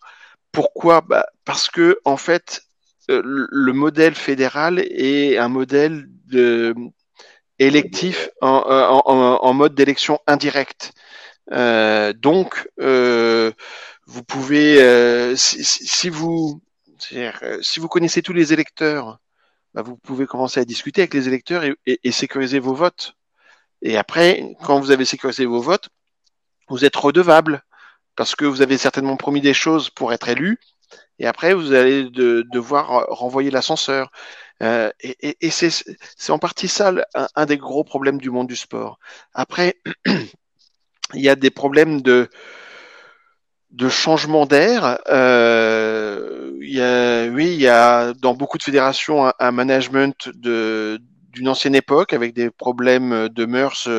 C'est, le football a, a, de gros problèmes certes, mais malheureusement ce n'est pas la seule fédération à avoir ce genre de problème. Euh, vous mettez une nouvelle équipe en place, oui, mais c'est un peu comme une élection dans, dans une municipalité. Vous changez les élus, mais vous changez pas les, les salariés, et donc vous allez avoir des points de friction, par exemple. Euh, là, on voit qu'au niveau du CNOSF, avec euh, euh, la, la, la, nouvelle présidente, bah, c'est compliqué, euh, il y a de grosses tensions. Donc, on, on, je pense que. Oui, tout à fait. Vient de la. Hein. Ouais, et, et, et, donc, on, on voit qu'en fait, là, c'est. C'est tout le modèle fédéral français qui, à mon avis, est, est en fin de cycle. Ce que tu as évoqué, Yacine, est juste, c'est-à-dire que, à un moment donné, est-ce qu'il ne faut pas aller vers des élections pures, pures et simples, c'est-à-dire que chaque licencié dans un sport soit amené à, à se positionner. Mais voilà, il y a plein de questions, on n'a pas nécessairement toutes les réponses. En tout cas, on sait que le modèle tel qu'il existe aujourd'hui, bah, il pose de, de, de, de, grosses questions et je suis pas sûr qu'on soit capable de, continuer euh, dans ce modèle-là. Non, juste, Mousse, pour conclure sur le sujet, Moi, je suis il faut faire juste Cassine parce que. Non, non, non, c'est juste pour répondre à ça, l'élection. Euh, je pense que déjà, une voix par président, en gros par club, ce serait déjà un bon début. Peut-être pas oui, tous les licenciés, mais déjà un non, bon mais début ça, qu'un oui. qu club puisse euh, choisir son président. Quoi. Pour finir sur le sujet, euh, JB, on ne t'a pas encore entendu. Ouais, bah, on en parlait avec Clément euh, dans la République du foot, hein, notamment quand on parle de la féminisation du football français. Euh, le vrai problème, et là je peux être que d'accord avec Vincent et avec Yass, il est là, il est magnifique aussi. Euh, c'est que D'abord, il y a aussi les hors-jeux du football français de Yacine aux, ouais. aux éditions Talent. Hein. Pas je l'ai pas, je l'ai pas, je l'ai pas avec moi là. Euh, non, il y a la question de l'adaptation à une nouvelle période, à, une nouvelle, euh, à un nouvel écosystème. Et aujourd'hui, le modèle bénévole plus salarié, il est en plein échec au CNOSF, euh, il est en plein échec à la FFF. Le système électoral, il est lié au statut de la FFF. Et pour changer le statut de la FFF, il faut une révision complète. Et ça passe par le politique. Et évidemment, les gens ont pas envie de laisser la place. Donc, ça passe par une crise. Et aujourd'hui, on est dedans. Si vous regardez les trois plus grandes fédérations françaises de sport collectif, il y en a deux qui sont en crise structurelle avec leurs dirigeants qui devraient normalement quitter leur position en raison de leur comportement. Euh, c'est la fédération de rugby, c'est la fédération de foot. Alors la fédération de basket, pour l'instant, ça se passe bien, mais euh, il y a eu des difficultés, notamment euh, sur tout ce qui est championnat professionnel. Et le CNOSF, bah, aujourd'hui, vous avez des dirigeants qui ont créé une crise structurelle avec le Paris 2024 qui est dans deux ans. Euh, la vraie question qui va se poser, c'est est-ce qu'on est aujourd'hui en capacité de changer ce modèle-là? Parce que ce serait un changement de paradigme complet. Est-ce qu'on est capable d'accepter une professionnalisation complète? Euh, on a pu voir que c'était compliqué dans beaucoup de pays. Hein. Les Allemands ont mis longtemps à faire évoluer leur modèle, les Anglais aussi. C'est passé par des par une bonne décennie de creux à chaque fois. C'est pas forcément parfait parce que le tout business, bah, ça pose aussi d'autres questions. Euh, Aujourd'hui, on est dans cet entre-deux-là et on a la chance d'avoir une mise des sports qui est une des rares à connaître vraiment la totalité de ces dossiers, qui fait le job et qui est capable dans sa communication de rester juste en deçà de l'ingérence politique. On l'a vu avec euh, le communiqué qu'elle a sorti justement sur la FFF, ou alors c'était un modèle de je les rencontre, c'était une réunion, elle a été constructive. Manière de dire, je leur ai mis la pression, parce qu'il y a énormément d'éléments qui, ont fuité, et j'ai serré la vis en leur disant qu'il y aura un après-Coupe du Monde. Mais ça, c'est toute la France aussi. C'est-à-dire qu'on a un mal fou à changer nos institutions quand elles dysfonctionnent, et aujourd'hui, on est dans ce cadre-là. Cette impasse-là, on l'a euh, ailleurs. Hein. Et c'est tout, toute la question, euh, justement, de l'avenir du foot français. Je suis pas sûr que une victoire en Coupe du Monde nous rendrait le meilleur des services, par exemple. Merci messieurs. Je, fais moi-même partie de la FFMK. Je ne sais pas si vous savez ce que c'est. C'est la Fédération française des mangeurs de kebab. Et effectivement, on rencontre beaucoup de beaucoup de soucis à l'intérieur de cette fédération. Il y a les pros euh, salade tomate oignon, et puis il y a les il y a les ketchup ça comme moi, donc euh, voilà sauce blanche. Donc euh, voilà, on a on a du mal à se mettre d'accord, mais on va finir par trouver un compromis. Et, et d'ailleurs, Yacine m'a rejoint euh, très il y a très récemment et lui est un pro euh, sauce algérienne, évidemment. Voilà. Pour samouraï, les gars. samouraï, point, il n'y a pas de discussion. Formidable, samouraï, formidable, formidable, évidemment. Euh, allez, on va prendre allez 5-10 minutes, c'est un sujet important et je sais que c'est un sujet qui vous tient à cœur et, Vincent a été au cœur de l'actualité cette semaine. Euh, on va parler du, euh, de, l'appel, de, que ce soit d'artistes, que ce soit de, responsables politiques, de partis politiques, l'appel au boycott de la Coupe du Monde au, Qatar. Il semblerait que les gens se réveillent deux mois avant pour, pour, pour demander le, le, le, boycott de cette, de cette compétition. Euh, tu as été invité sur ce sujet dans pas mal de médias euh, cette semaine et, et on t'a entendu déjà plusieurs fois sur ce, sur ce sujet. Hein. Euh, Vincent Chedel, je rappelle que tu, tu diriges l'Observatoire du, euh, du sport business et euh, tu as, tu, dans, dans, dans, ton argumentaire, hein, tu, tu, tu, prônes au contraire l'ouverture et, et, et, justement il faut y aller au Qatar pour, pour parler des problèmes parce que évidemment qu'il ne s'agit pas de, de, de, de, mettre la poussière sur le tapis et de dire que tout va bien au Qatar, que tout est respecté, etc. Il y a des problèmes, on le sait.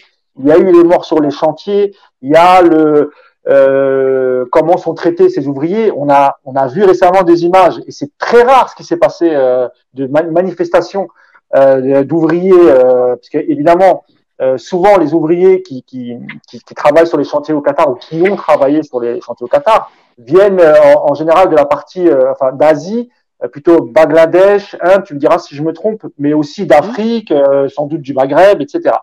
Et euh, pour toutes ces raisons, et puis aussi euh, les questions liées aux droits de l'homme, euh, que ce soit, je, je, le disais, que ce soit des partis politiques, on a, on a récemment vu un responsable de la LFI euh, qui demandait un boycott total de, de, de, la Coupe du Monde au, au, au Qatar. On a vu des, des artistes comme euh, Roche Dizem qui s'exprimait récemment.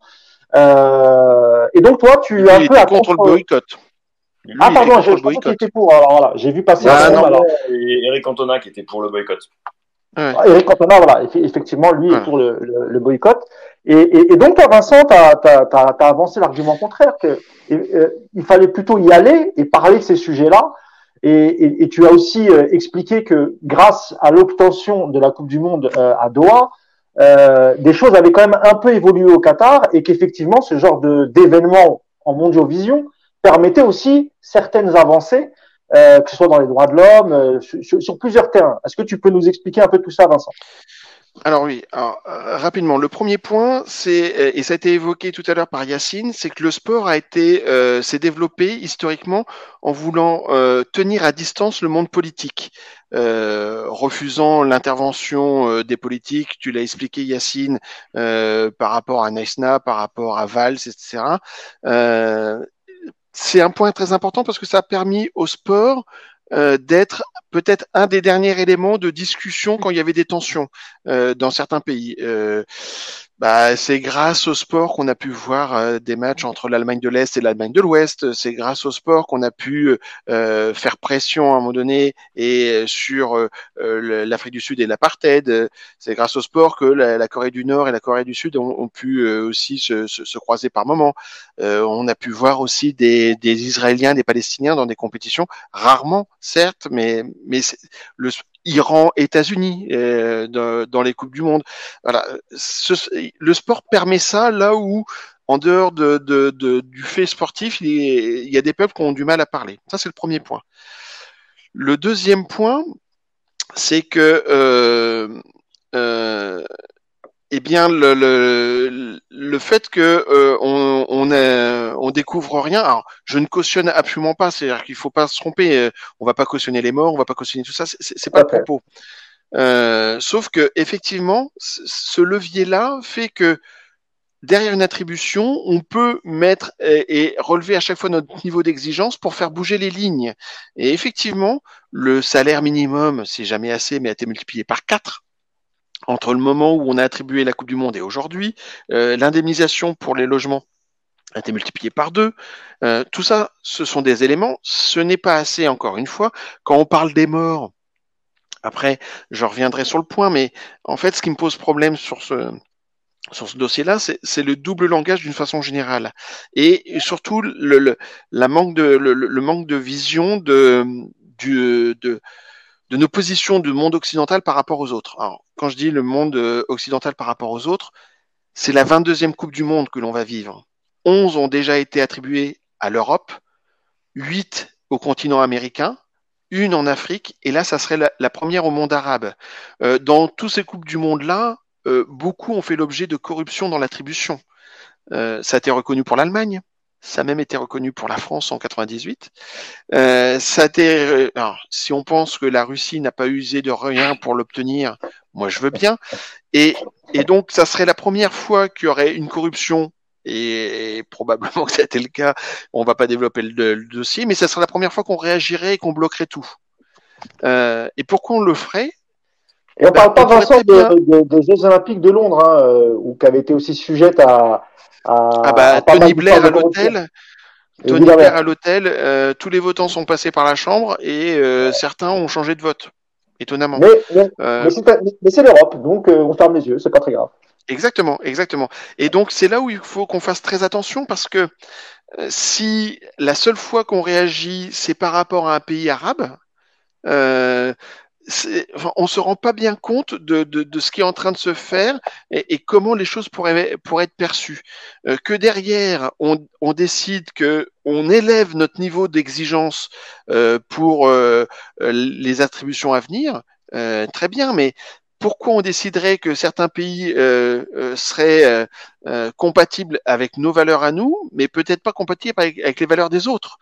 Et, et, ça, ça peut être un vrai sujet à débattre.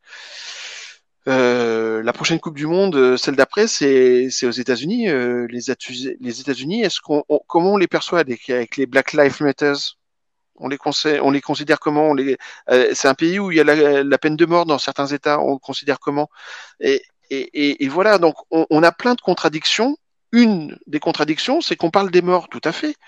Mais qui construit les stades? La plupart du temps, c'est des groupes BTP et certains sont français. Euh, c'est eux qui emploient. C'est eux qui emploient les personnes. Euh, donc il y, a plein de sujets de, de, de, de la sorte où moi ça, ça, me pose problème sans nécessairement bien évidemment euh, cautionner, c'est pas le sujet. Et je, et je trouve que la position la, la, la plus intelligente sur ce dossier-là, c'est celle. Alors Roche Dizem a, a, une très bonne position. Euh, je vous invite à réécouter son, son, son, intervention dans cet avou. Mais celle que je trouve très intéressante, c'est celle d'Amnesty International. Amnesty International est contre le boycott, mais profite de cette situation pour négocier avec la FIFA pour qu'il y ait des indemnisations euh, pour euh, euh, les, travailleurs, etc. Donc, c'est de dire bon, il y a un sujet qui est un vrai problème, mais il y a une situation et utilisons cette situation pour que demain ça ne se reproduise pas ou que ça se reproduise mieux dans de meilleures conditions. Et c'est ça. Et on peut pas réagir comme ça. On peut pas réagir. On réagit comme ça parce que d'une façon, et ça c'est peut-être la conclusion, mais qui est pas nécessairement euh, euh, optimiste, c'est que on est dans un monde où une indignation en chasse une autre. Donc aujourd'hui, hier c'était les Ukrainiens, aujourd'hui c'est le Qatar, et puis probablement qu'on aura une autre indignation d'ici un mois ou deux. Voilà. Merci beaucoup euh, Vincent, et tes arguments sont très très pertinents. Merci encore. Euh, Jean-Baptiste, toi, aussi, qui est un spécialiste de, de, de, la géopolitique, c'est vraiment un sujet euh, qui, qui te touche, et j'imagine que tu en parles aussi dans ton dans le livre qui a été réactualisé, hein, si j'ai bien compris. Euh, ouais, le livre a été réactualisé. Euh, là, depuis 15 jours, j'ai fait une vingtaine de médias pour en parler, et j'ai eu le même type de, de choses. Alors, je pense qu'il faut qu'on précise tout de suite, hein, parce que on je me suis fait attaquer aussi sur les réseaux là-dessus. je ne suis pas payé par le Qatar et c'est pas parce que je suis supporter du PSG que ça m'empêche de penser. D'accord? Et que euh, mon job, c'est d'être expert en géopolitique et d'être prof. Et pas d'être euh, un influenceur. Euh, voilà. La première chose, moi, que je voudrais rajouter, c'est que, et je l'ai dit un peu partout, je l'ai dit dans l'IB, je l'ai dit ailleurs, c'est qu'il y en a beaucoup qui servent de cet événement pour faire leur propre campagne de com. Il y en a qui font du, du personal branding, et puis on en connaît, puis certains sont des potes. Hein. D'autres clairement se sont positionnés, notamment des hommes politiques qui vous disent clairement je vais m'attaquer au Qatar parce que c'est facile, c'est porteur, notamment quand dans mon groupe euh, on s'amuse à mettre des gifles euh, et qu'on euh, a un problème. C'est tout de suite beaucoup plus facile. Hein. Le tweet par exemple d'Alexis Corbière, c'est quand même assez drôle. C'est-à-dire attaquer tout de suite le Qatar, appeler au boycott alors qu'ils ont un problème interne. Bon, vous voyez par exemple l'excellent Yannick Jadot, hein, qu'on n'a pas du tout entendu sur le foot et qui d'un seul coup d'un seul se rend disponible pour l'équipe pour parler des problèmes qu'ils ont chez les Verts. Euh, bah ça c'est bien parce qu'on en parle dans la République du foot. Hein, il y a 22 pages où euh, on explique à quel point ils sont très concernés par le foot professionnel. Bon, une fois qu'on a dit ça, aussi, quand, on connaît JB euh, les incointances entre euh, Mélenchon et des dictatures comme Cuba, euh, son, son, soutien à demi-mot à Vladimir Poutine, euh, qui vient nous faire la sur ça. Sur la Russie, on les abandonne. Euh, une fois qu'on a dit ça, là où je vais complètement dans le sens de Vincent, et je pense que là-dessus on est raccord, c'est que d'abord on est allé tous les deux au Qatar et on sait à quoi ça ressemble. Euh, ensuite, il y a un truc qu'on met en avant, nous, c'est la complexité, et puis l'absence d'hypocrisie, euh, et puis de jugement euh, simplement en fonction de son propre petit nombril. Euh, moi, ce que je vois, c'est que d'abord, euh, ce mondial, il a été attribué par la FIFA. Donc, le premier problème, c'est la FIFA. Mhm. C'est-à-dire qu'aujourd'hui, vous avez une instance qui a été capable de désigner un événement, euh, enfin, qui a, qui a, été capable de le donner d'abord à la Russie et au Qatar contre les États-Unis, euh, si cette fédération est faible, elle pouvait se réformer, elle, elle pouvait revenir sur cette attribution. Elle ne l'a pas fait. Ça fait donc 12 ans qu'on est sur cette question-là. La deuxième, c'est que personne ne découvre que le Qatar organise ça. Et le business de l'indignation, c'est sympa, mais on voit pas mal de gens écrire des bouquins avant. Bah moi, c'est simple. Le bouquin que je vais écrire sur le Qatar, je le sors en mars, mais après. Parce que le plus simple, c'est de regarder ce qui va se passer. Et euh, en l'occurrence, euh, moi, je trouve qu'il y en a beaucoup qui, euh, justement, se mettent en avant en tant que caution morale et euh, qui prennent de la hauteur en disant, regardez, c'est pas bien.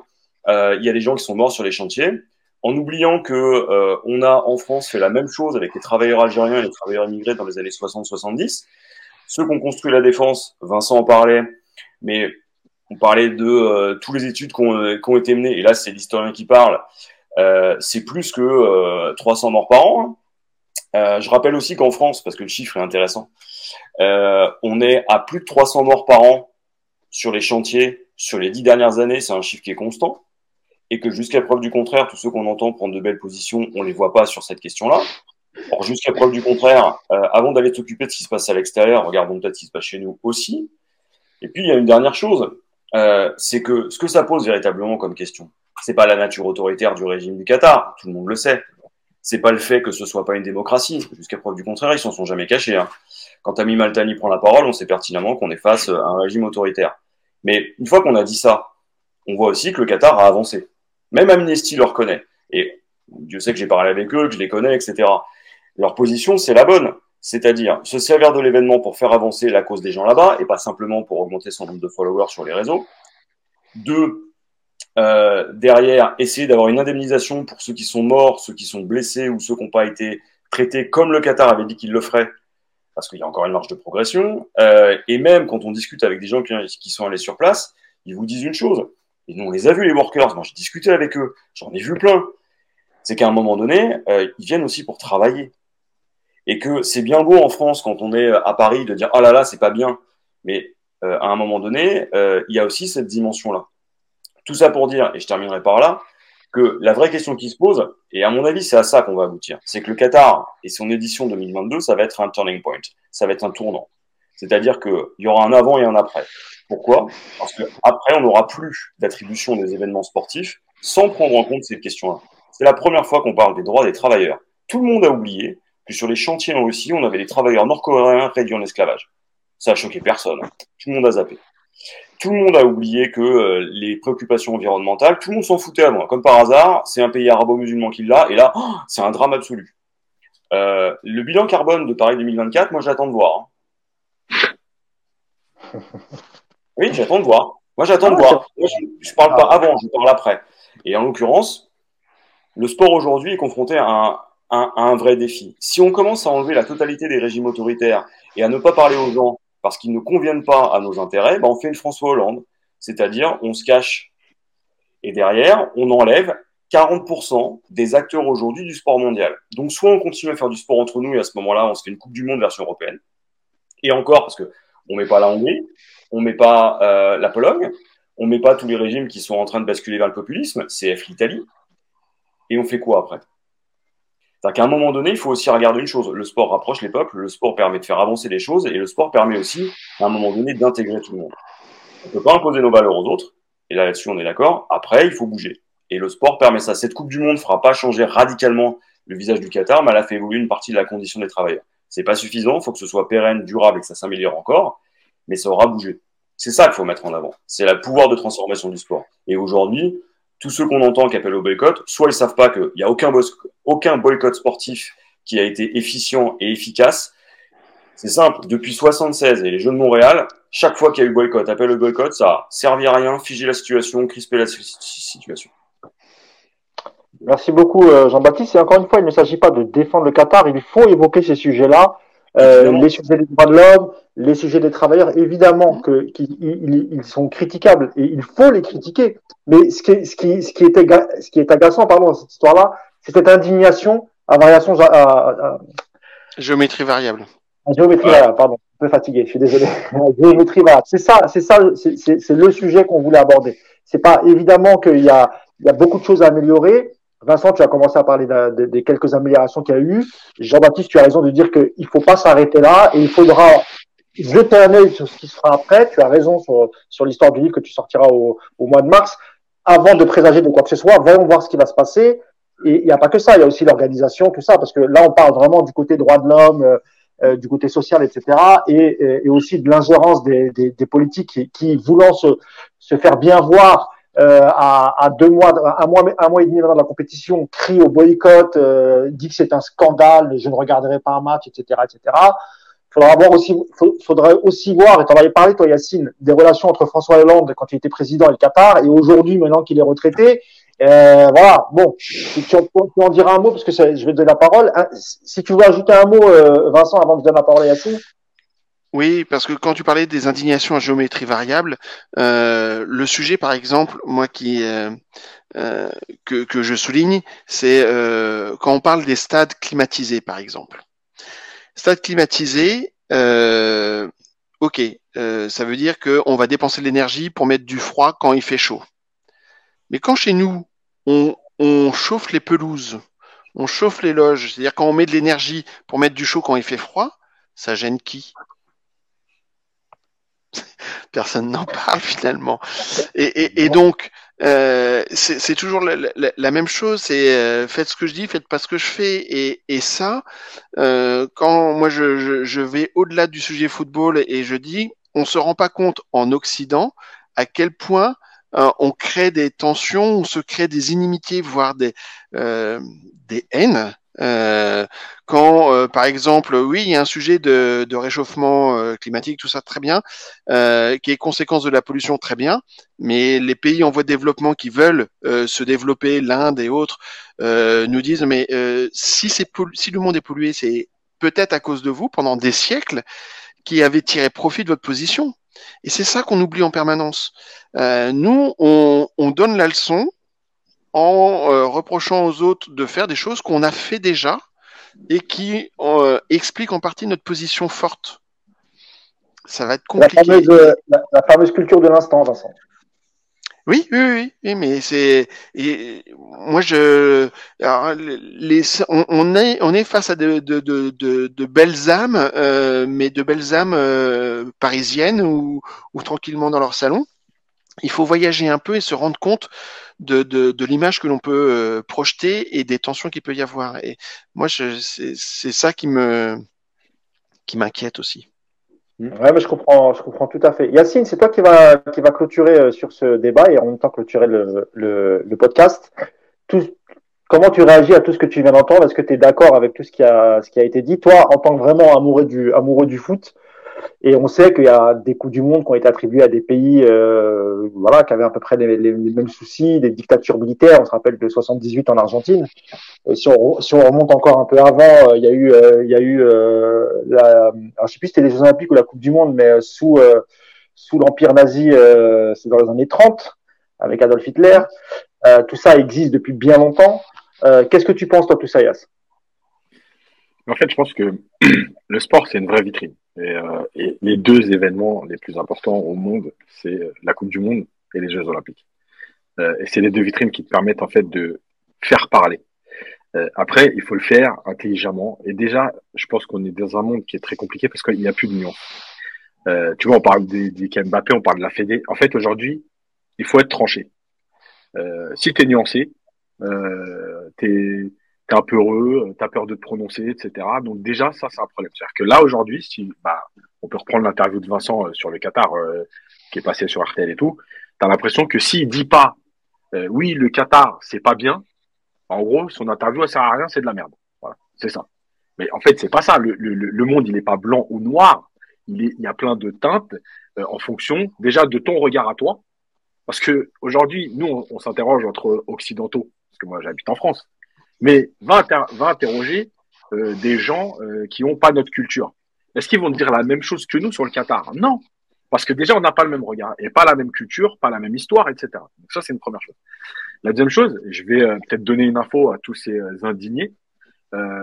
les mêmes qui construisent les stades au Qatar avec les problèmes qu'il y a, Évidemment, on va parvenir sur les entreprises européennes. On a parlé d'entreprises françaises, il y a aussi des entreprises espagnoles qui appartiennent à un certain président euh, d'un grand club euh, européen.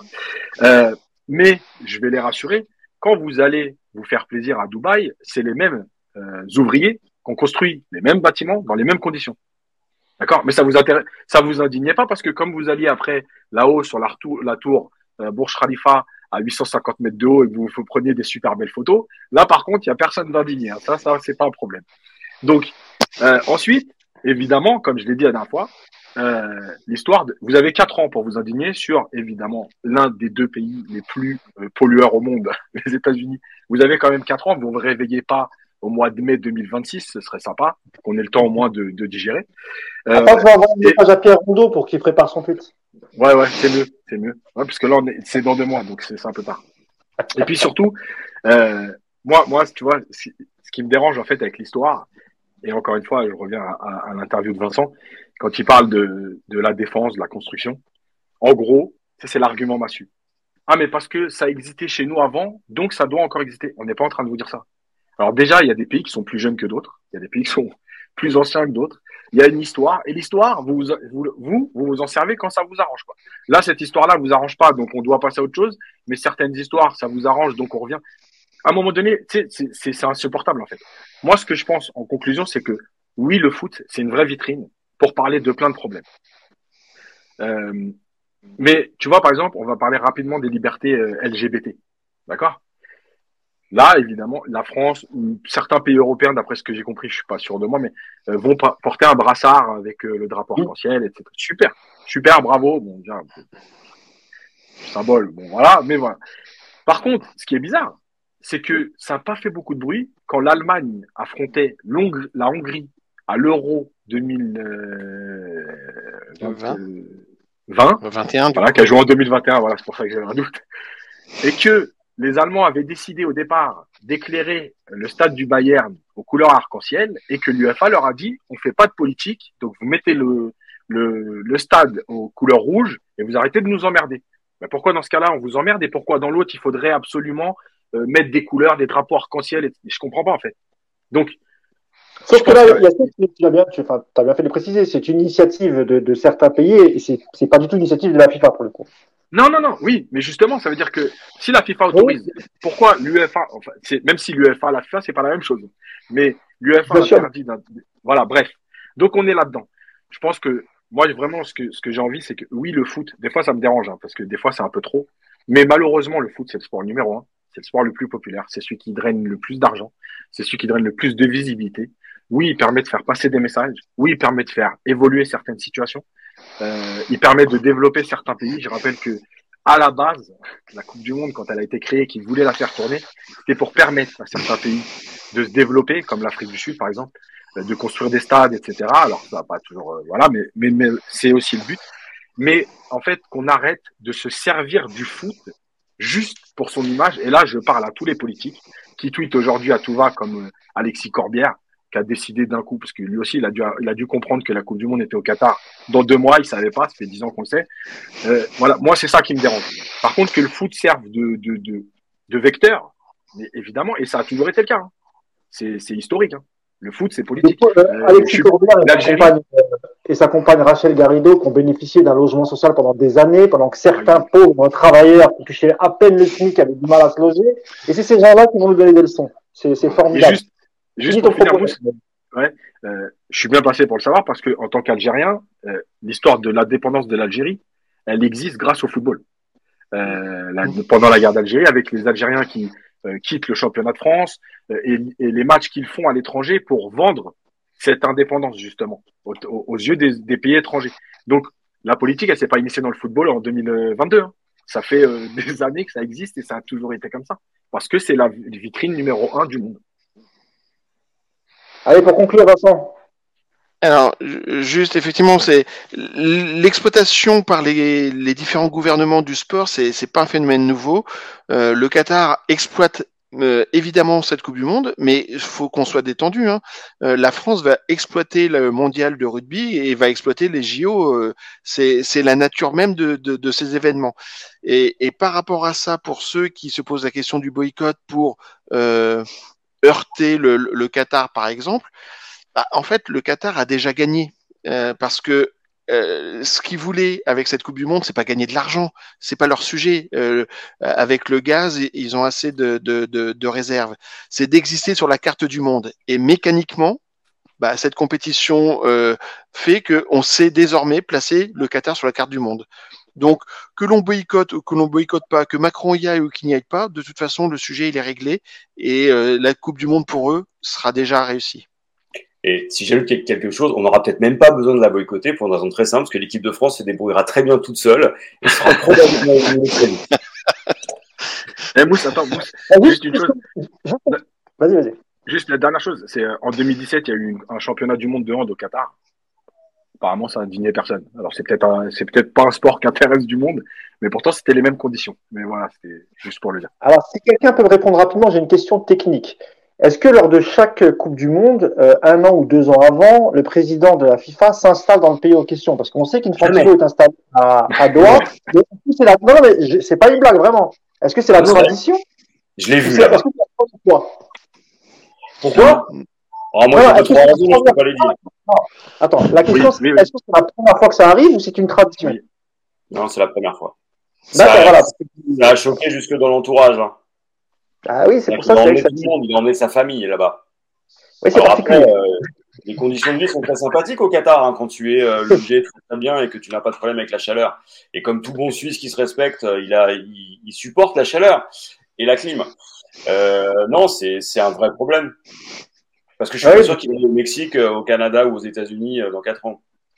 Oui, Dubaï est juste à côté, donc c'est sympa. Il peut, il peut aller manger à Dubaï et rentrer le, le soir. C'est sympa c'est sympa. Par, par il y a des très bonnes écoles aussi. Hein, donc, euh. oh, bah, au Mexique, au Mexique, au Canada, entre le, le, Canada et le Mexique, apparemment, il y aura des déplacements en train aussi pour les équipes, pour ceux qui ça, que ça intéresse. Je voulais leur dire. Le char à voile est disponible aussi, mais en option. Il n'y a pas de char à voile.